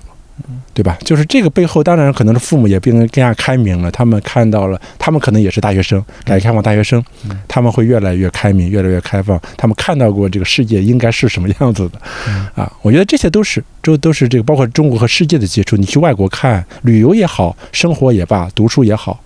我觉得那个经生活经验是非常宝贵的，而这些经验会塑反过来塑造你的一些潜意识和一些观念上的选择。嗯，对。跟着张老师说这一句，嗯就是抬个杠啊，就是说，呃张老师说到这个，的确商业文明的这种塑造，就人们可能没有意识到它是它是个体嗯个体意识，但它其实在实践实践一种个体的生活方式、嗯生活模样。包括这二十年的变迁，然后前几年大家都要去互联网，对吧？嗯都要去大厂，没有人没有人想去外企了，因为外企好像已经不再是这个时代的浪尖了。然后，但是这两年。包括张老师在高校里也知道，就是大家都要考研考公，所以说好像好像当年我们十几年前那个那个流行的黄金黄金法则又回来了，就是大家都称之为上岸，因为好像觉得这个高度不确定的经济预期中，这个好像回到公家单位，成为公务员，或者说进入更稳定的国企央企，成为了一种在这种巨浪中安稳的石头，可以让你不被吹走。好像就这样一种。与此同时呢，这我觉得这虽然看上去没有关系，但也是一体两面的。就好像大家现在大家都在批评资本家嘛，都在说这个 为什么你你这个你要保证这个企业的运转，但同时呢，资本家就是逐利的。但是如果随着疫情的这很多中小企业的这种这种萧条，然后大家又觉得就会发现没有人发工资了，怎么办？资本家都破产了，怎么办？所以这这好像是看上去没有关系的现象，但其实是一个现象背后的这种情绪的情绪的变化。我就回应一下刚才张老师说的，我嗯想到的，刚刚其实，特别是我们聊到了现代性，然后个人主义或者说个体主义这一点的时候，其实我觉得有一个，或者说有一个判断是需要强调的，而这个判断其实在人们说到现张口说到现代，尤其是说中文“现代”两个字的时候，往往没有意识到或拒绝去承认的，也就是现代现代性它是有价值色彩的，它是有价值倾向的，它是有价值内容的。特别是好像说，如果我们很多人会把个人主义、个体主义理解为一种意识形态。意识形态的意思，你放在这个就是现实语境里面，就是它是一个可以选择也可以不选择。然后，如果你反对他，你就要去就就要去与他斗争的这么一种这么一种选项，它是一个选项。如果说把它理解为选项的话，那么可以，现代性就是有意识形态倾向的。就如果说很很多人确实是这样子，譬如说，呃，如果我们接受一个商业社会的设置的话，个人主义、个体主义这不是一个选项。你没有这个东西，就没有商业社会。是你没有办法组织起来。对，但是嗯的确啊，在我们的现实的中国观念空间里面，就是有很多人还是依然是在攻击个体主义，是在否定个体主义的，是在否定个人主义的。嗯哎，这个也不一定仅仅是说，就是说最普通的这个就是呃平民啊，就是普通人啊那样子，不是这样子，有很多有很多思想的暗流，有很多思想的资源。是会对这个东西构成威胁的，这个是一点。所以在这个基础上，我会觉得有人啊来系统的聊一聊现代性有些什么东西。对，这个是一个是一个选项还是内生的本质，对吧？这个是一个非常重要的事情。对，因为可能在一个不同的社会里面，很多被作为默认接受的底色基底，它那个基酒，在这边它不是，它是被理解为一种选项，是可以选可以不选的。嗯但这就会带来某种观念风险，这会带来某种就是呃历史出现反复的潜能。但我们的特色就是不选用个人主义也可以搞定商业文明。字面上是这么说，但实际上如果说没有，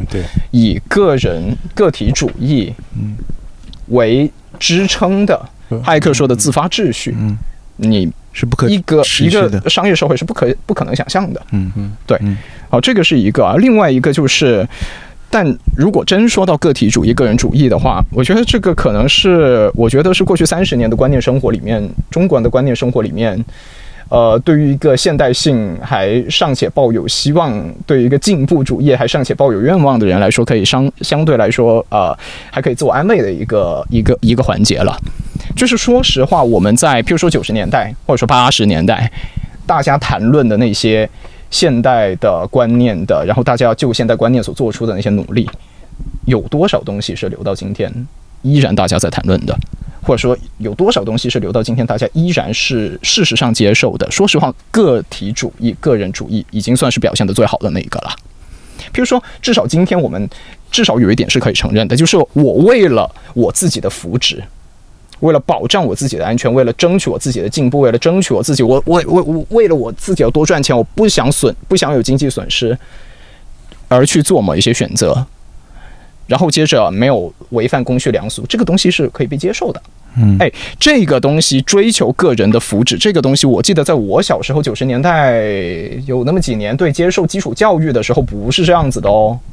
可不是这样子啊！那时候绝对是要打倒个人主义的，那时候绝对是绝对是追求集体主义的。在在在这个周一上午第一节课，广东的小学是这样子，周一上午第一节课一定是思想品德。我不知道其他省份是不是这样子。我们不是的，不是。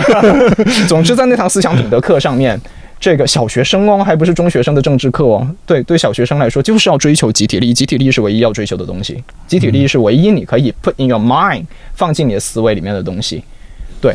当然我不知道现在这个教材有没有改变，但是很明显，那个就是在承袭着更早时代的那种惯性，进入到我们的那个就是呃观念生活当中的。当然了。你生活在广东，生活在广州，那这个有这么一个商业社会的这个对冲，这个东西可以去调节很多东西。但至少我们知道这个这个潮流是在这里的。嗯，然后，但你看，即便如此啊，我们今天要说，就是我要考虑自己的福祉，我要追求自己的幸福，这件事情是可以光明正大的，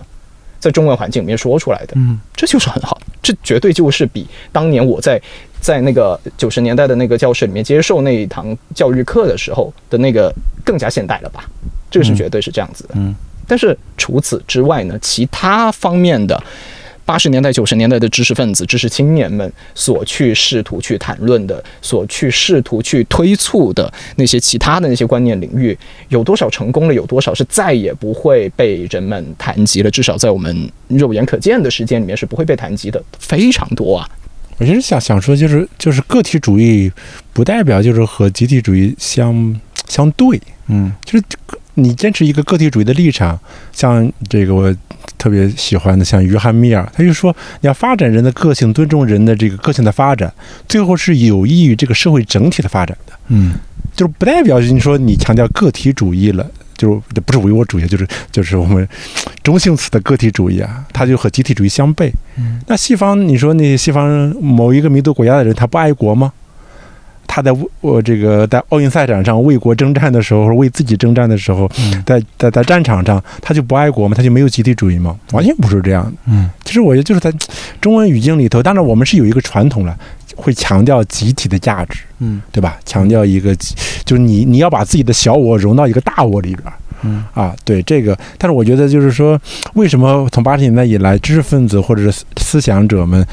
所喊的那些口号，或者是特别向往的那样一些东西，呃，落不下来，就是它没有转变成一种生活方式。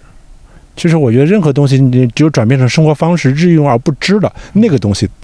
到那一天，这个事才成了。嗯如果你只是在讨论，它和老百姓是没有关系的。老百姓还是生活在一个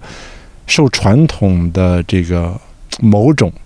啊、框架、影响下的，嗯因为对他来说，这个东西是最有效的呀。嗯对吧？我找个公务员，找个老师就有效呀。我一个公务员在一个县城里边可以帮我摆平多少事情？我有任何事情，就医、上学，对吧？所有的事情都可以摆平。嗯那我傻乎乎的当个商人，还天天这个，对吧？对吧？还还遇到疫情还很困难，嗯对吧？嗯这个这个也没有什么社会身份，本质上，嗯对吧？那何苦来着？嗯，对吧？就是这个，其实是，呃，我觉得老百姓的一些日常的观念或他的日常选择，我觉得背后是一套道理的。这套道理你喜欢不喜欢是一回事儿，嗯但是你要去理解它，啊，不管它是它是现代的还是反现代的或者前现代的，但是它它就是中国的现状呀，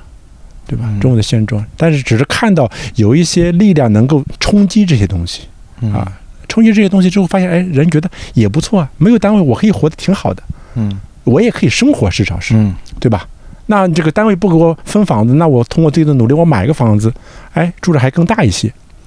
我觉得只要有更多的选择和可能，这个东西就非常宝贵的。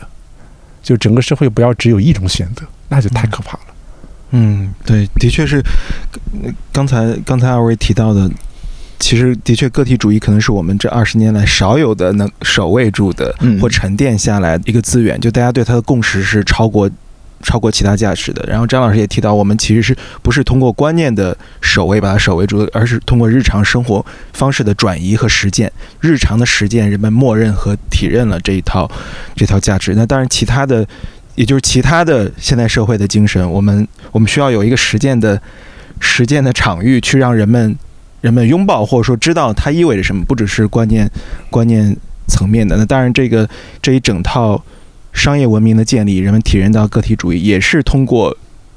改革开放之后，中国人通过对于创造财富和摆脱匮乏的这样一种原动力，然后在这种探索中摸爬出这种包括我们现在看到的商业文明的这种轮廓，它可能不完美，但的确是在过去三十年间一点点积累起来的。包括很重要的是入世之后。进入全球化语境之后，那中国经济或者说中国人的生活其实才上了高速，它进入了这种发展的高速。那当然，现在有一种担心，这其实也是包括全球化，也是一个现代近二三十年来非常重要的现象嘛。可以说它是一种现象或一种意识形态，甚至。但好像最近几年，大家有一种担心，无论是在欧美语境下说对于全球化的这种这种反思或者说批评，呃，那大家觉得是不是我们迎来逆向的全球化？那包括在国内，好像本身我觉得我个人非常困惑。全球化对于咱们国家来说，其实是我们是全球化最大的受益者之一。我不说不说有没有之一了，我觉得没有没有之之一没有我们我们我们中我们国家是全球化最大的受益者。嗯，那这个应该行，我我本来以为这应该成为全部中国人的共识，就是入世有多重要。刚才张老师也提到了，那很很罕见的是，我觉得中国人是最应该支持全球化的。但是我们现在好像在欧美有欧美的语境，欧美的议题议题语境，对吧？那我们现在在国内也听到大家觉得这个不全球化挺好的一种，这 种反全球化的一种一种声音，就是好像对于跟外部的世界、外部的观念、信息、文化的交流流动产生了一种警惕和甚至一种一种敌对的一种一种态度。那我觉得这是非常奇异的。这当然一方面是我觉得大家无论知识分子还是在媒体在这些这些工作可能努力没有实现，那大家好像不知道自己所受益于其中的，自己在反对自己真正受益于其中的一个一个框架，这是非常惊人的一种，可以说是惊人的一种情境了。那但是我觉得现在好像不太好说了。如果你现在在媒体上说咱们国家是全球化最大的受益者，这个是要吵一架的，对，可能是。所以说，我们该怎么理解？不知道怎么理解这种二位是否认为我们正在迎来一种，呃，无论是全球范围内的逆全球化，这当然是一个欧美的呃话语情景。那还有在国内，我们该怎么理解这样一种对于对于他者、对于一种更廉洁和开放世界的不确定和不信任感呢？因为这这当然这联系到另一个是我们在舆论场上都很熟悉的，我跟陈迪经常在舆论场上工作，然后 然后也也日益感觉到的，就好像这些年，呃好像这种民族情绪，然后好像爱国主义走向一个更加激烈的一个表达方式。当然，本身是一个很朴素的情感，包括民族主义也是现代的产物嘛，民族国家、民族主义都是现代产物，这其实跟我们说的这个现代性的框架是一体的。那当它好像当它走向异化的时候，因为它它本身是朴素的情感，包括我们看乌克兰、看战争中泽连斯基的演讲中，他他进行的这种民族情绪的动员，也是也是一体的。你不能说它都是异异化，它有它非常正向的资源，对吧？你战争危难时期的这种国足动员，泽连斯基演讲中都是我们乌克兰人怎么怎么样。但是我们就在好像在社交，我觉得这跟好像跟对全球化这种敌意产生了某种勾连，就是我们刚才这两个现象都是。全球化也好，民族民族主义也好，都是现代产物。我们该如何理解？好像在我们现在语境中，这样一种，我们真的在迎来逆潮吗？对这个问题，也是我觉得这几年也是困扰很多学者的问题。对，就特别我我记得上一次在不合时宜谈这个自由主义的时候，时时也谈到，呃，也谈到了这个对吧？就中国的自由主义者的分裂，是聊到了自由主义者在，譬如说好像特朗普对对对上面的这种不同选择，对是吧？对对，就这个是也让我很困扰。就这个也也构成了，其实呃大家都注意到这个现象啊。当然我们不谈立场了，就是你会发现这些立场的变化。我觉得这个可能要放到一个更长的历史时段来看，就是就呃西方文明，特别是现代文明，如果你放到一百年前，在一战前后，其实整个西方文明也是有一个巨大的危机，它甚至在自我感觉到危机，啊，文明的这个没落，对吧？就是，并且西方人觉得文明的没落，那不是西方的没落，或者西方的没落，是人类文明的没落，因为西方代表了人类文明的最高峰，对吧？他们他们的自我认知，对吧？所以就是在那个时候，你会看到恰好遇到了中国的走向世界的那时候探索未来中国怎么走的时候，其实那时候就把呃欧美的这条路给截断了，我们就学了这个苏联来的这条道路，嗯，对吧？就是这个你会看到，其实中国的这个对于世界的看法，其实和世界本身的变化高度相关的。嗯嗯而我们过去这几年，像特朗普，包括这个民粹主义的崛起啊，包括这个反全球化的浪潮等等，这一切其实也是和和中国对世界的感知是密切相关的。就中国为什么谈自己对自我的评价，呃，我们先说了，对吧？就那么自信，对吧？就是因为相对的世界的相对衰落。嗯呃，我们达沃斯论坛不是刚结束，庆也去了，对吧？嗯然后我看到这个一些媒体的报道，就是说，你想一八年的时候，对吧？我们还是全球化的旗手，意思就是特朗普他自己民族主义是吧？对吧？对，我们中国接过这个旗手，而今年呢，就是一帮老外在说中国不能这么摆烂呀，中国要管你的经济呀。就是你会觉得特别的荒谬，就觉得才几年呀，对吧？嗯，你本来还要当一个全球化的旗手，觉得特朗普是给你的一个契机，中国来挑大梁了，嗯对吧？要要鼓吹全球化。对，我觉得这个是你要把一个文明放到一个更漫长的视角来看的话，我觉得包括欧洲文明，它会有一个自我调试，它肯定会遇到困难，没有任何一个文明它会一帆风顺的，嗯，它肯定会有些危机，嗯，对吧？有一些危机可能就是现代性的危机啊。那你这个民主，对吧？现在的民主其实是这种代议制的民主。那谁能想到英国用公投的方式来决定是否脱欧呢？我们不管脱欧对不对，对吧？嗯但是你用这种方式是非常不英国的方式，对吧？英国是一个非常我们知道有很有政治智慧、很保守的代议制的，现甚至现代代议制的这个祖师爷的，对吧？而他诉诸这种直接公投，嗯，我们是匪夷所思的。作为一个政治学者，是匪夷所思的，嗯 对吧？但但是我们想民粹和直接民主，某种上不就是一回事吗？对吧？或者民粹不就是民主最核心的那个含义吗？嗯对吧？嗯就数人头嘛。嗯但真的任何事情都都应该用数人这种数人头的方式来来来来设定嘛。那美国建国的时候，那是用了很多的方式来限定人民直接参与政治，用代议制啊，嗯用代议制，然后四年选一次总统，那是爽一把，嗯 对吧？其他时候你就待着，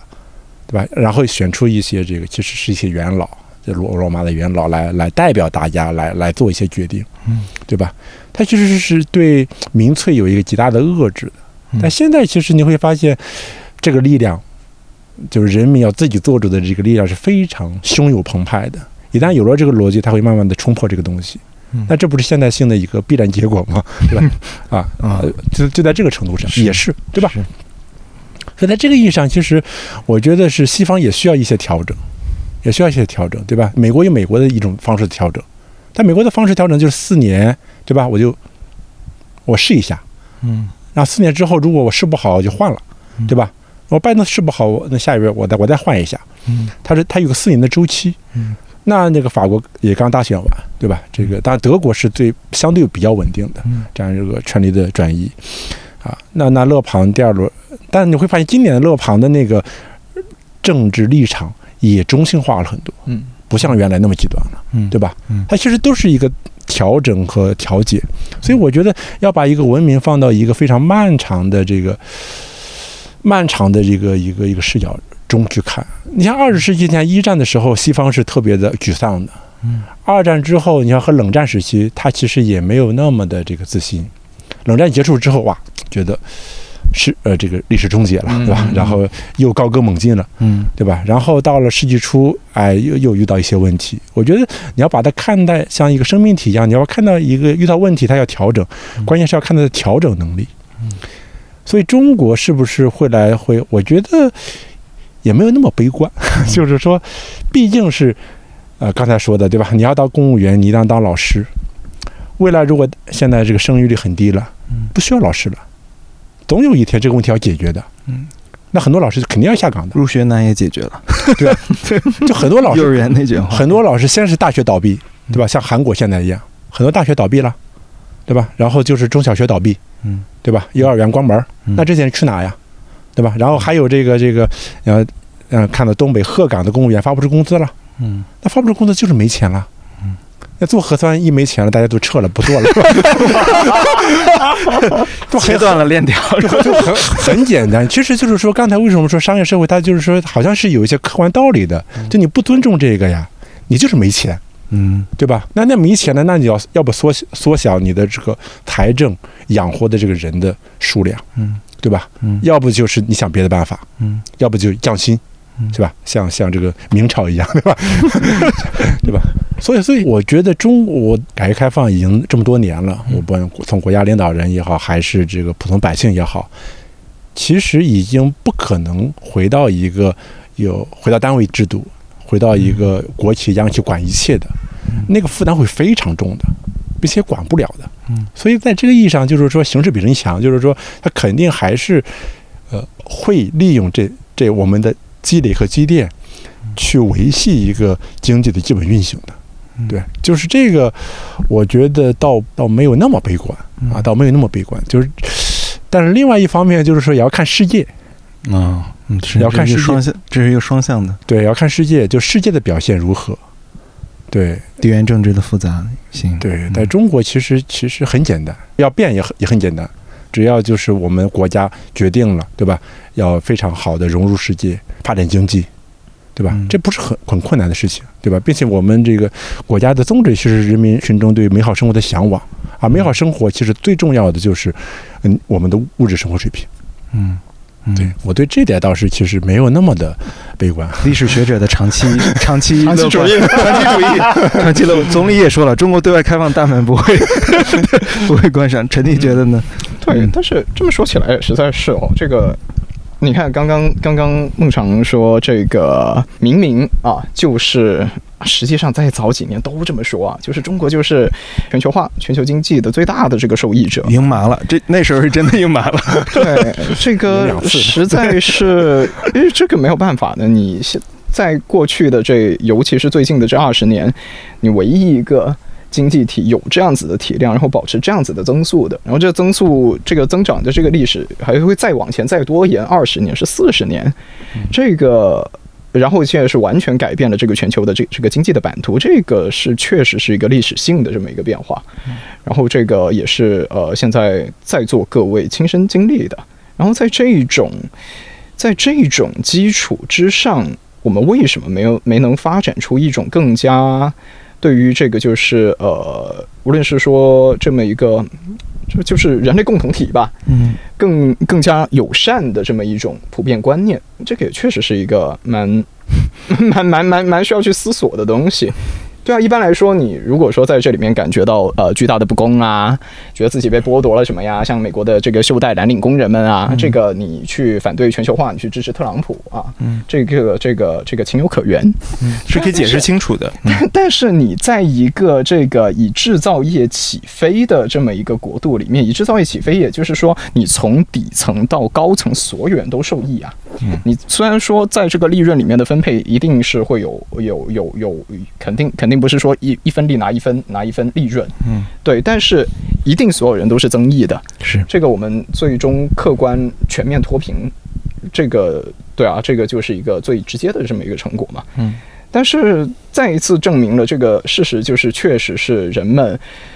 思考问题时候的需这个判断标准，真的就不是说凭借他那些可以计算出来的东西去衡量的，就好像说。美国的蓝领工人为什么会支持共和党，不支持民主党？共和党明明就是要给富人减税、削减社社会安全，就是 Social Security，就是他们的福利啦。对啊，但他们一定也是要支持这个，就是呃保守主义的共和党人。对啊，然后你在中国这个明明从上到下，真的可以说字面意义上的每一个人都是受益于全球秩序的。嗯，对，但是却有这么多人。有这个敌意，那说明真的就不是大家真的就不是看着计算机来选择它的偏好，大家真的是有价值观的，是有信仰的。有实质的价值观。你看，在这个就是美国的语境里面啊，说到底了，这个就福山的总结，福山的判断就是，大家尊严这样东西真的好重要。嗯，对你，民主党人士啊，你给是可以多拿一点钱啊，有一个 Medicare 就可以有有一份医保。嗯，对。在数字上面好看了一点点，但是他觉得他在那里，他在民主党的世界里面不够受尊重，嗯，他们是最骄傲的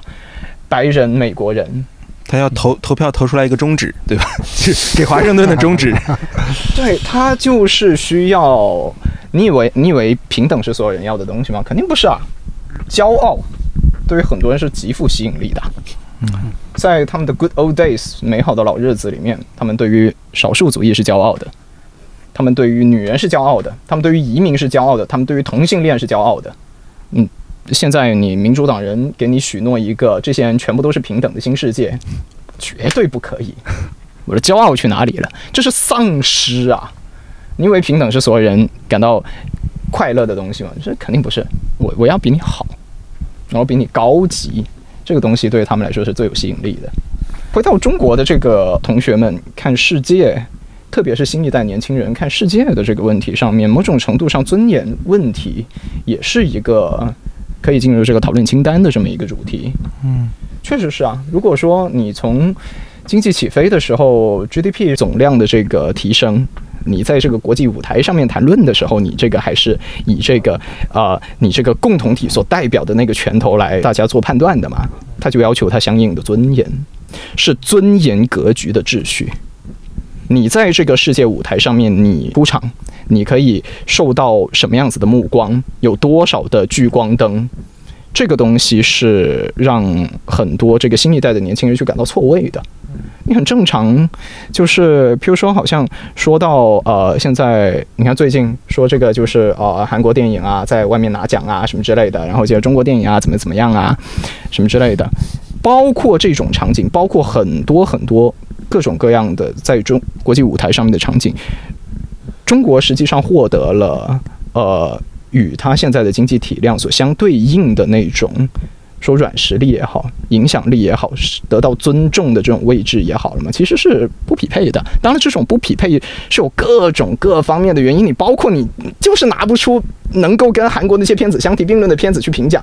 所以你就没有这个份。那怎么怎么说呢？对啊，那没办法呀。但你能改变标准，创造一个新的标准。但你事实上退出国际排名，对，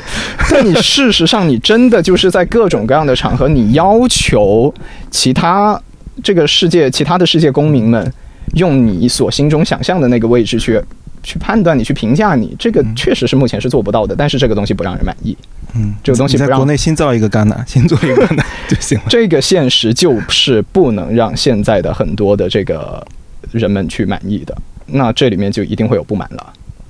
这真的就是很大程度上，真的就可能真的就是一个尊严的问题，它不是一个计算计算器上面的数字的问题。嗯，其实这个我觉得这个分析分析很有意思，因为它也联系到就是大家近些年有些可能有些朋友不太不太理解的，就是叫做离岸爱国主义或者说海外爱国主义。因为我们发现一些海外华人他在北美生活，然后在那边其实也过着非常优渥的生活，但他可能在涉及到一些国内的这种议题和新闻的时候，他有一些离地的这种爱国情怀，但是他背后有有朴素的人在海外，但他背后其实也有就是，当他解决了在全一个全球化的秩序和结构中。解决了自己这种移动的这种或者说或者说匮乏感或经济物质上面的这种追求之后，他对这种尊严和和身份身份那 pride 的那种那种追求，让他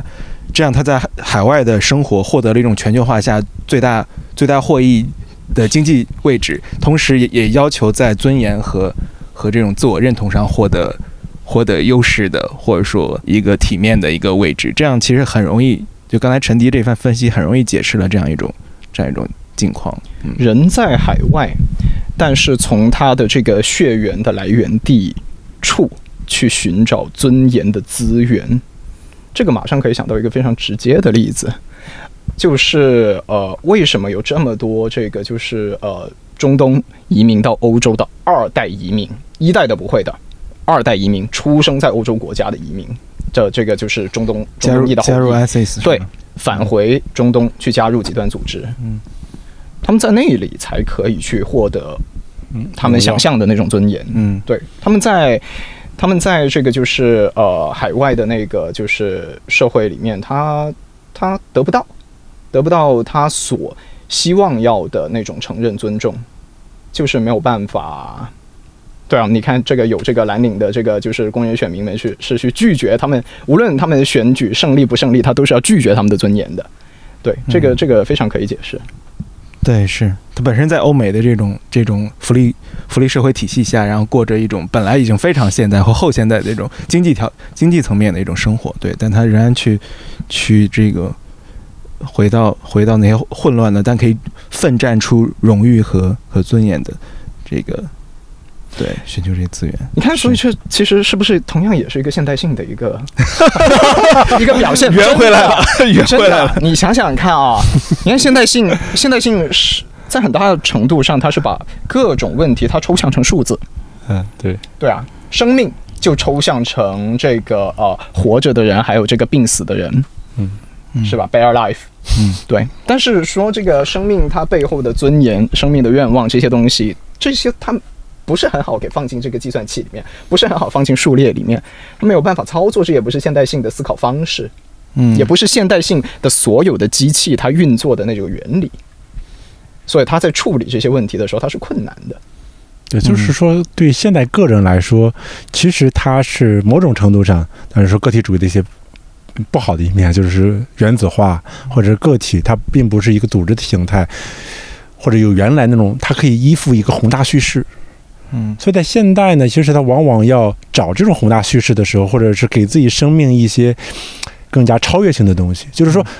啊，或者现在上帝死了，对个体来说，你可以信仰上帝，对吧？但是我说，作为一种机制性的宗教机制，已经退出了政治，嗯，和社会的主要的呃组织形态，嗯，但是取消了上帝或者世俗化社会，并不会取消人对于一种超越性的东西的追求。嗯。嗯，就这种精神结构是永远存在的，也不可能随着人类的进化、末人的到来就会产生，就会消解这个东西，而人反而会越来越想要那个东西，要想一个比自己生命更长的东西，嗯，更伟大的东西，对吧？他可能英雄主义式的，嗯，或者是把自己放到一个国族的一种认同上面去，嗯，对吧？嗯，还有可能因为有有有些天才，可能那可能是为了自己的一种不停的创造创新。或者折磨中的创新，对吧？嗯，那对普通人来说，那就是可以人畜无害的，我可以把自己绑定到一个国家上面，或者国足上面吧，不是国家，国足上面，嗯，对吧？嗯，等等等等，就是说，你说在现代社会里头有哪些现成的可以让你直接绑缚上去的东西？而国足 nation 这个东西，恰恰是现成的，现成的，就它有好的一面，对吧？动员你，对吧？嗯，呃，战争啊的时候，遇到危难的时候，保卫自己啊，对吧？当然，它也会滑向一个极端的民族主义，嗯，很容易就滑向极端的民族主义，嗯、对吧？这个东西就是那种自豪感，就人不不就就现代政治学往往会假定人是理性的，其实，在政治里头，人恰恰有很大的一块是受激情支配的，或者是非理性的，对吧？嗯，而你我们需要找到一种方式来研究人的这块东西啊，除了理性计算之外的一些其他的东西，这些才是政治中的真相。嗯对这块东西，其实我觉得那个常老师刚才说的非常对。对，嗯尊严呢，那对人来说不是重要的吗？嗯很重要呀，对很多人来说，那比什么都重要。对，我忘了是具体是厄内斯盖尔纳还是呃本尼迪克特安德森，反正就他们两个很像了，都是做这个民族主义研究的。呃，我们现在用的大量的民族主义的概念和这个分析框架都是他们提供的。呃，反正是他们肯定，他们其中一个人的表述就是这样子的：民族主义就是解决了一个死亡问题。嗯。在这个现代世界里面，首先，民族主义这个一定是个现代发明，嗯或者说那个接近这么一个国家的这么一个接，甚至说接近民族国家的这么一种政治实体，你可能在这个对于不同的政治体不一样啊，但可能有的呃存在的时间上相对感觉好像古早就已经有一个比较像的东西，好像中国啊、日本。他们就会说是可以有更早，但是说真的是现代的这种民族国家的，用我们现代的种种的这种概念、这种观念框架去理解的这个东西，它一定就是最近三百年的事情。然后，这个与现代世界的到来是同步的。你一方面是对于西方人来说，上帝已死，嗯没有人，没有一个投射的对象去解决你的一个终极问题。嗯，国家好短啊！国家可以成为为新的上帝吗？为什么？人民，人民是向上的为什么民族国家可以解决死？为什么民族主义在一定程度上可以解决死亡问题？它比你活得长啊！真的，是你指望子子辈辈无穷尽矣，你指望说你的骄傲、你的血脉啊，这个比较进化论啊，嗯，可以在将来有人传承。就你死的时候，你有想象力，这些东西谁提供给你？你就以前呃有上帝的时候，呃就不同流派就有不同理论，就有不同的这种寄托。但现在上帝都已经死了，怎么办？你要在现代世界找新的坐标，找新的可以寄放、保管你灵魂的地方。民族国家提供了一个出口，嗯他至少他活得比你长，嗯，那活得比你长以后，你你可以想象啊，我现在努力，我现在为民族骄傲，我现在高举着旗帜，我现在在这个每一个场合对高唱歌曲，为此骄傲，因这其实是一种投资，是一种情感投资。我自信，因为我的这些投资，将来这个民族国家的这个未来，有我的灵魂的一份在里面。对这个，我觉得我我我也补充一句啊，就是这个是非常重要的一个洞察。而现代之所以能做到这一点，是因为现代大家会认为这个国家是我的，嗯就是人民主权的，所以人民和 nation 是一体的，嗯，所以我不希望把它翻成民族啊，我翻成国族，嗯。就是是是人民是国家的主人，所以呢，他把这二者合一了之后，就现在这个不再是普天之下莫非王土，率土之滨莫非王臣了，而是我就是国家的主人了。嗯。所以我恰好那我我和他绑定在一起是非常自然的一个事情，嗯。但这是完全是非常现代的理理解。真的，古代古代人不这么思考。嗯古代人，特别是说这么一个封建制的这么一个世界里面啊，封建封建制是怎么样子？国家啊、呃国王他国王拥有国家，他不完全拥有国家，因为他把这个国家切成了大大小小的，分给大大小小的 duke 公爵，分给他们。呃，为什么？因为他在现代以前，他没有那样子的管理机器去管理一个超过了一个省的面积，就对欧洲标准的那种省，超过一个省的面积没办法，他自己还会管有一个郡，然后管有一座城堡，这些是他可以直接管的。但是再多多几个郡，他搞不定了。在英国那种面积都做不来，他得切出去。对，所以呢，当发生战争的时候，会发生怎么样子？如果说两国交战，然后接着其中一方啊斗败了，他甚至说被割据的那几个省，它里面的那些封建臣子都不用换了，他直接就改，就投奔那边就可以了。嗯对，只不过是那个国王失去了东西而已。那个国王失去了这几个封臣的那一份纳税而已，但他自己实际上他自己拥有的那一份财产、那一份土地也是没有动的，就他的首都嘛，以及他首都呃外围的那个郡嘛。嗯对啊，所以所以说，当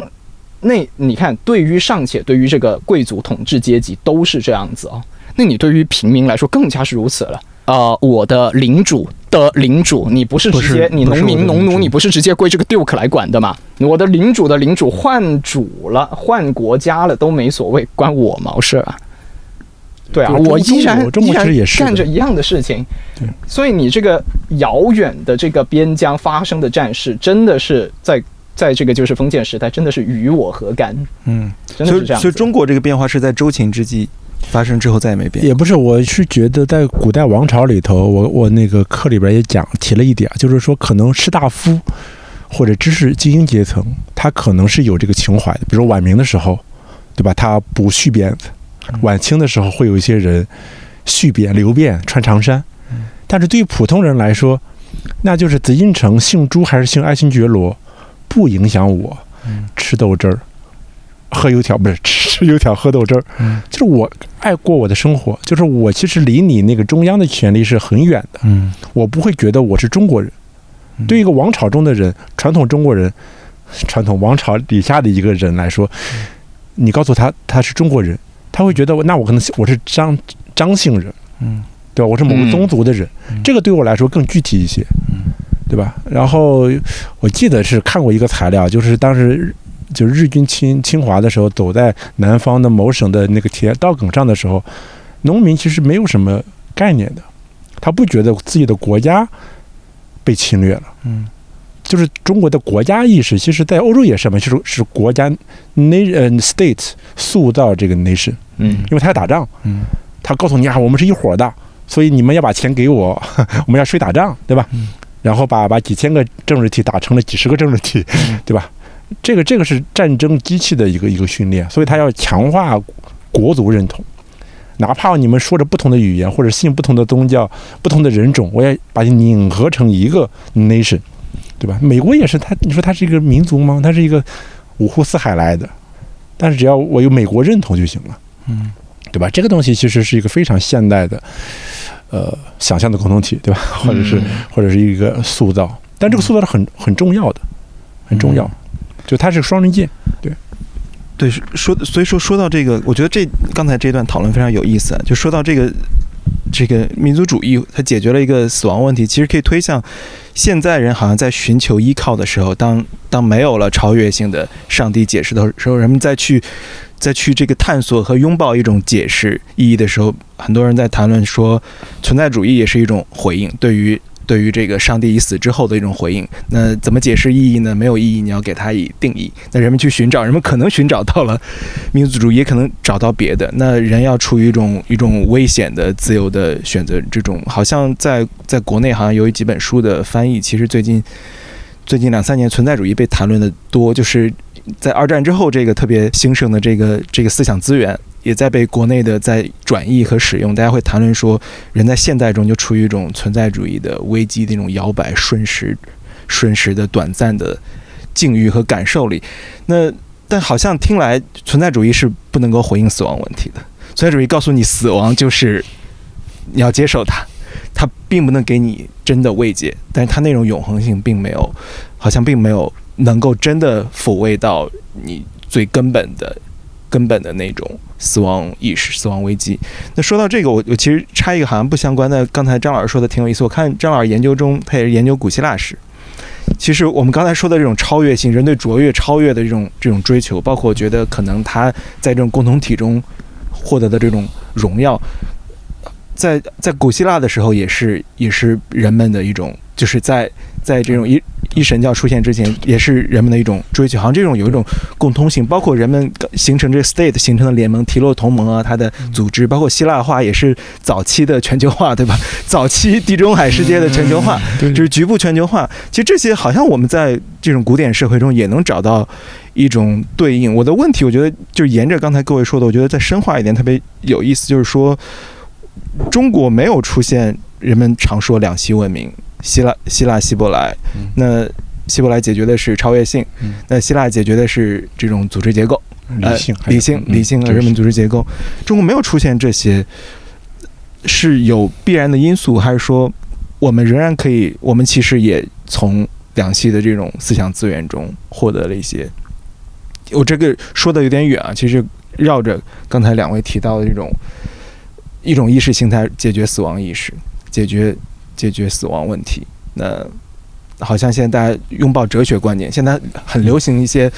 对吧？刘擎老师说他成为了人生哲学，讲人生哲学的，就是大家把各种哲学的观念，包括希腊的哲学观念搬来说，作为一种人生的指引，因为好像是漂浮的浮浮萍一样的，对吧？生命状态，嗯，我不知道这个这个问题可能有点绕，嗯但是我个人挺感兴趣的。就是说，对希腊人，就对希腊普通人来说，他们的生活也是非常确定的。呃，特别是如果你是城邦的公民，就是说，呃，经常举的一个例子，就是希罗多德开篇的时候举了一个例子：谁是世界上最幸福的人？所罗说，一个雅典人叫泰鲁斯。那为什么？因为他生活在他出生在一个伟大的城邦，叫做雅典。他一生过得很幸福，他生了儿子，儿子又给他生了儿子。第三，他是死在战场上的，城邦给他举行了国葬。听起来特别中国啊，是特别中国，对吧？就是这个生的伟大，死的光荣，生生的光荣，死的伟大，然后还有这个子子孙孙。当然，在希腊的意义上是要给城邦生公民了，而不是你个个体血脉的延续了，嗯，对吧？它都是和城邦绑定在一起的。所以，对于普通希腊人来说，其实是非常，他不焦虑，他没有什么生命意义的焦虑，他是很明确的。对吧？当然，哲学家，我觉得两栖的这样一个传统是说，虽然一个是理性的哲学的，一个是启示的宗教的，但是共同的是说，它都提供一种超越性的东西。什么意思呢？就是说，你人啊，在现实世界之中组建政治秩序，他们根本上觉得这是摆不平，你必须有一个超越性的价值回来指引着你。为什么要哲学家当王呢？因为哲学的生活方式远远高于你政治的生活方式。你政治的生活方式最多能获得什么？金钱、嗯地位，最多就是什么荣誉嘛。嗯但哲学家看来，荣誉算个啥？对吧？我要层次，要智慧呀，那个才是最好的。所以，只有哲学家能保证他不从政治领域内攫取这些东西，金钱呀，这个这个声明啊，所以他来统治是安全的。嗯你会发现这是一个非常反讽的东西，他用一个高的东西来保证低的东西，就政治领域内或者人世间的这个这个秩序的完美性。嗯就是说，只有他来统治，他才不会有私心，嗯他才不会啊为了自己的利益去攫取某些东西。嗯但另外一方面，你一旦体现出了一个高的东西呢，本质上把你世俗的这套东西的意义就取消掉了，嗯嗯对吧？宗教也更是这样了，嗯对吧？如果我的根本性的拯救在上帝那里，那你一个世俗的统治者，对吧？你要判我死刑，或者是给我很大的荣誉，在我看来不值一提。嗯对吧？前两年不是山东有一个邪教，在麦当劳不是把一个人给打死了吗？嗯我们就判处他死刑嘛。嗯我当时就觉得判处他死刑啊不够，应该在判处死刑之前找到他那个教主，嗯让教主来说谴责他。你的灵魂要永远的无法拯救，嗯那个才是对他真实的惩罚，对吧？嗯对吧？否则你死刑，我可以微笑着上法庭，他最后就微笑着上法庭呀。嗯对吧？所以就这个二元的张力，其实是西方文明比较像海德格尔也说，但是是非常一致性的一种一种思维方式。嗯，哪怕今天后现代了，对吧？我们他们不相信有一个唯一神了，但后现代这些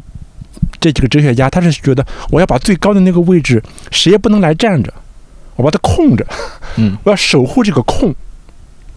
守护这个虚无，就谁也别来占，但是我这个位置还要留着。所以你会发现，西方其实一直摆脱不了这个二元的这个结构，嗯啊，但中国呢似乎一直就没有这个问题。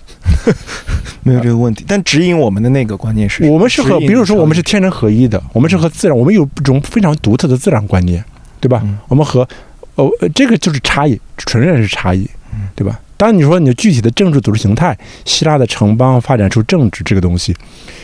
我觉得那都不是其他地方的特殊，而是希腊的特殊，因为全世界也就他弄出了这么一个东这套这样一套制度。嗯，我们今天的这个 politics 对吧？从城邦 policy 来的嘛。嗯因为只有希腊的城邦才弄出这么一套非常独特的制度，全世界其他地方都不这样呀，所以说希腊才特殊呢。但是好巧不巧，反正他后来就成了西方政治传统的一个发端了。嗯，那就那就是这个开端决定一切，对吧？而且它有路径依赖，或者它有观念性的制度化的力量，对吧？这个东西我觉得到呃有比较的时候，特别是文明早期文明比较的时候，有的时候你也找不着原因，它就那么就出来了，对吧？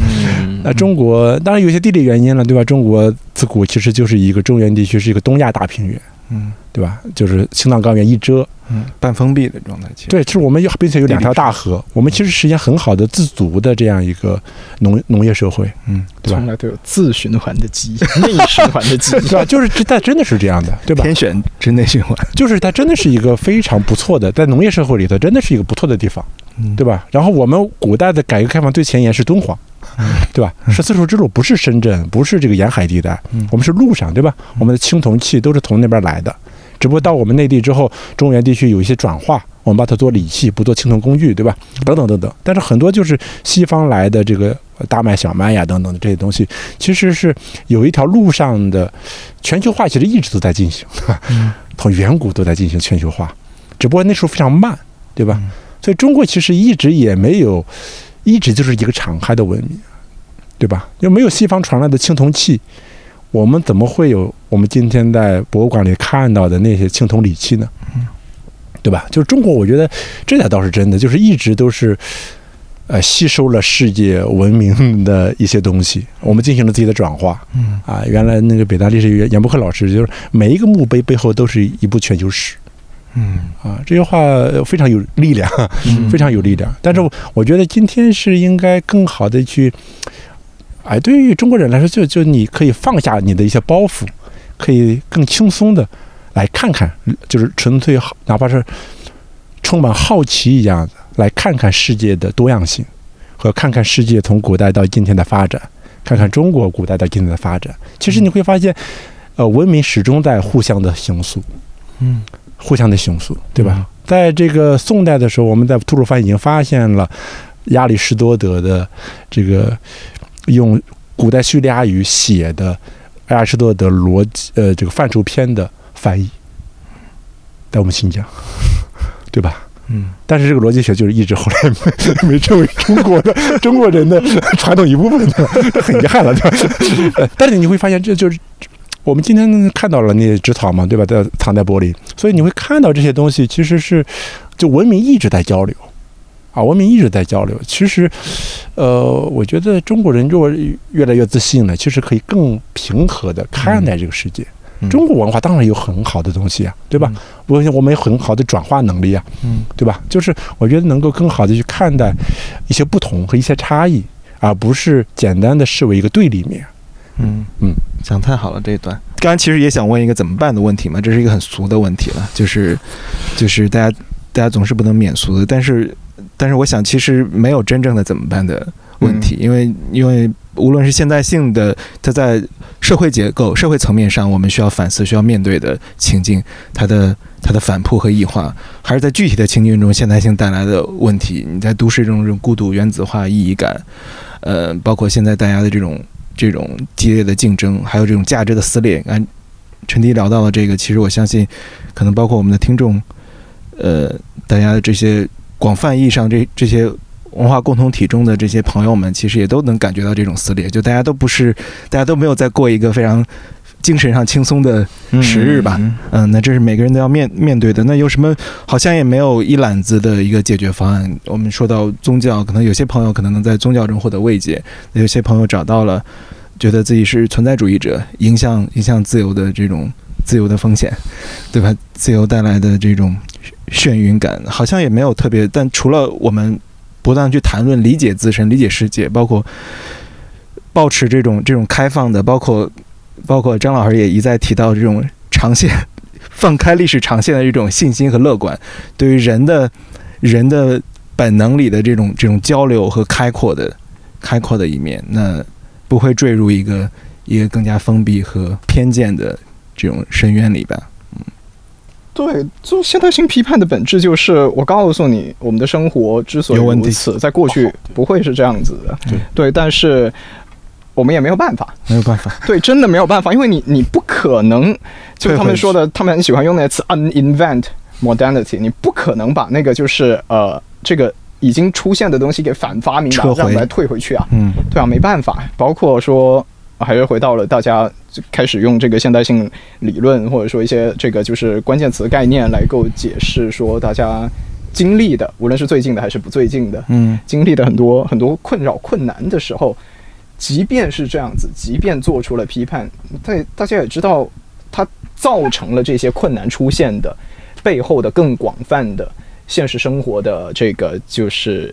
呃一切，嗯。包括你要组织起现在的这个就是呃公共管理，嗯。你组织起现代的支撑现代社会运转的这种各种机器、各种机构，嗯。它的生态组织生态就是那样子的，它管理文化就是那样子，而且不得不这样子，因为不是那样子，它就运转不起来了。嗯。而且更加在一些可能说哦，我们做比较政治学研究，可能可以跟其他的政治体可以有不同的那些位置，那它同样是因为有一些更坚实的一些理由在这里。啊，你不肯想别人，你就是、嗯就是这个样子。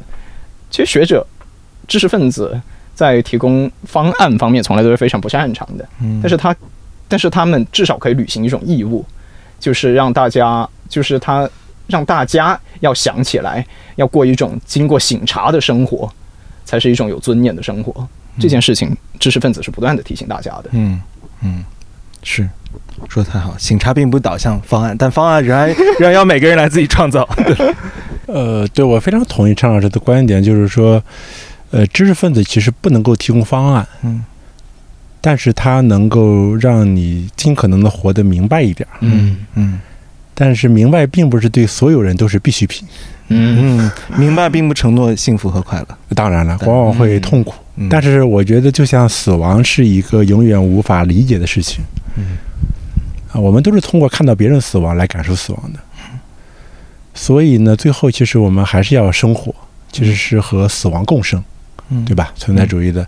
就是向死而生，或者是把死亡当成一个伙伴嗯啊，来和他一块生活。嗯，但是我们，当我们一个人的际遇是被抛到这个世界的时候，是抛到一个非常具体的时空。我一九八四年被抛到一个山东的一个 小小乡镇里头，我无法选择，父母也没和我商量就把我生下来了，这是最暴政的一件事情。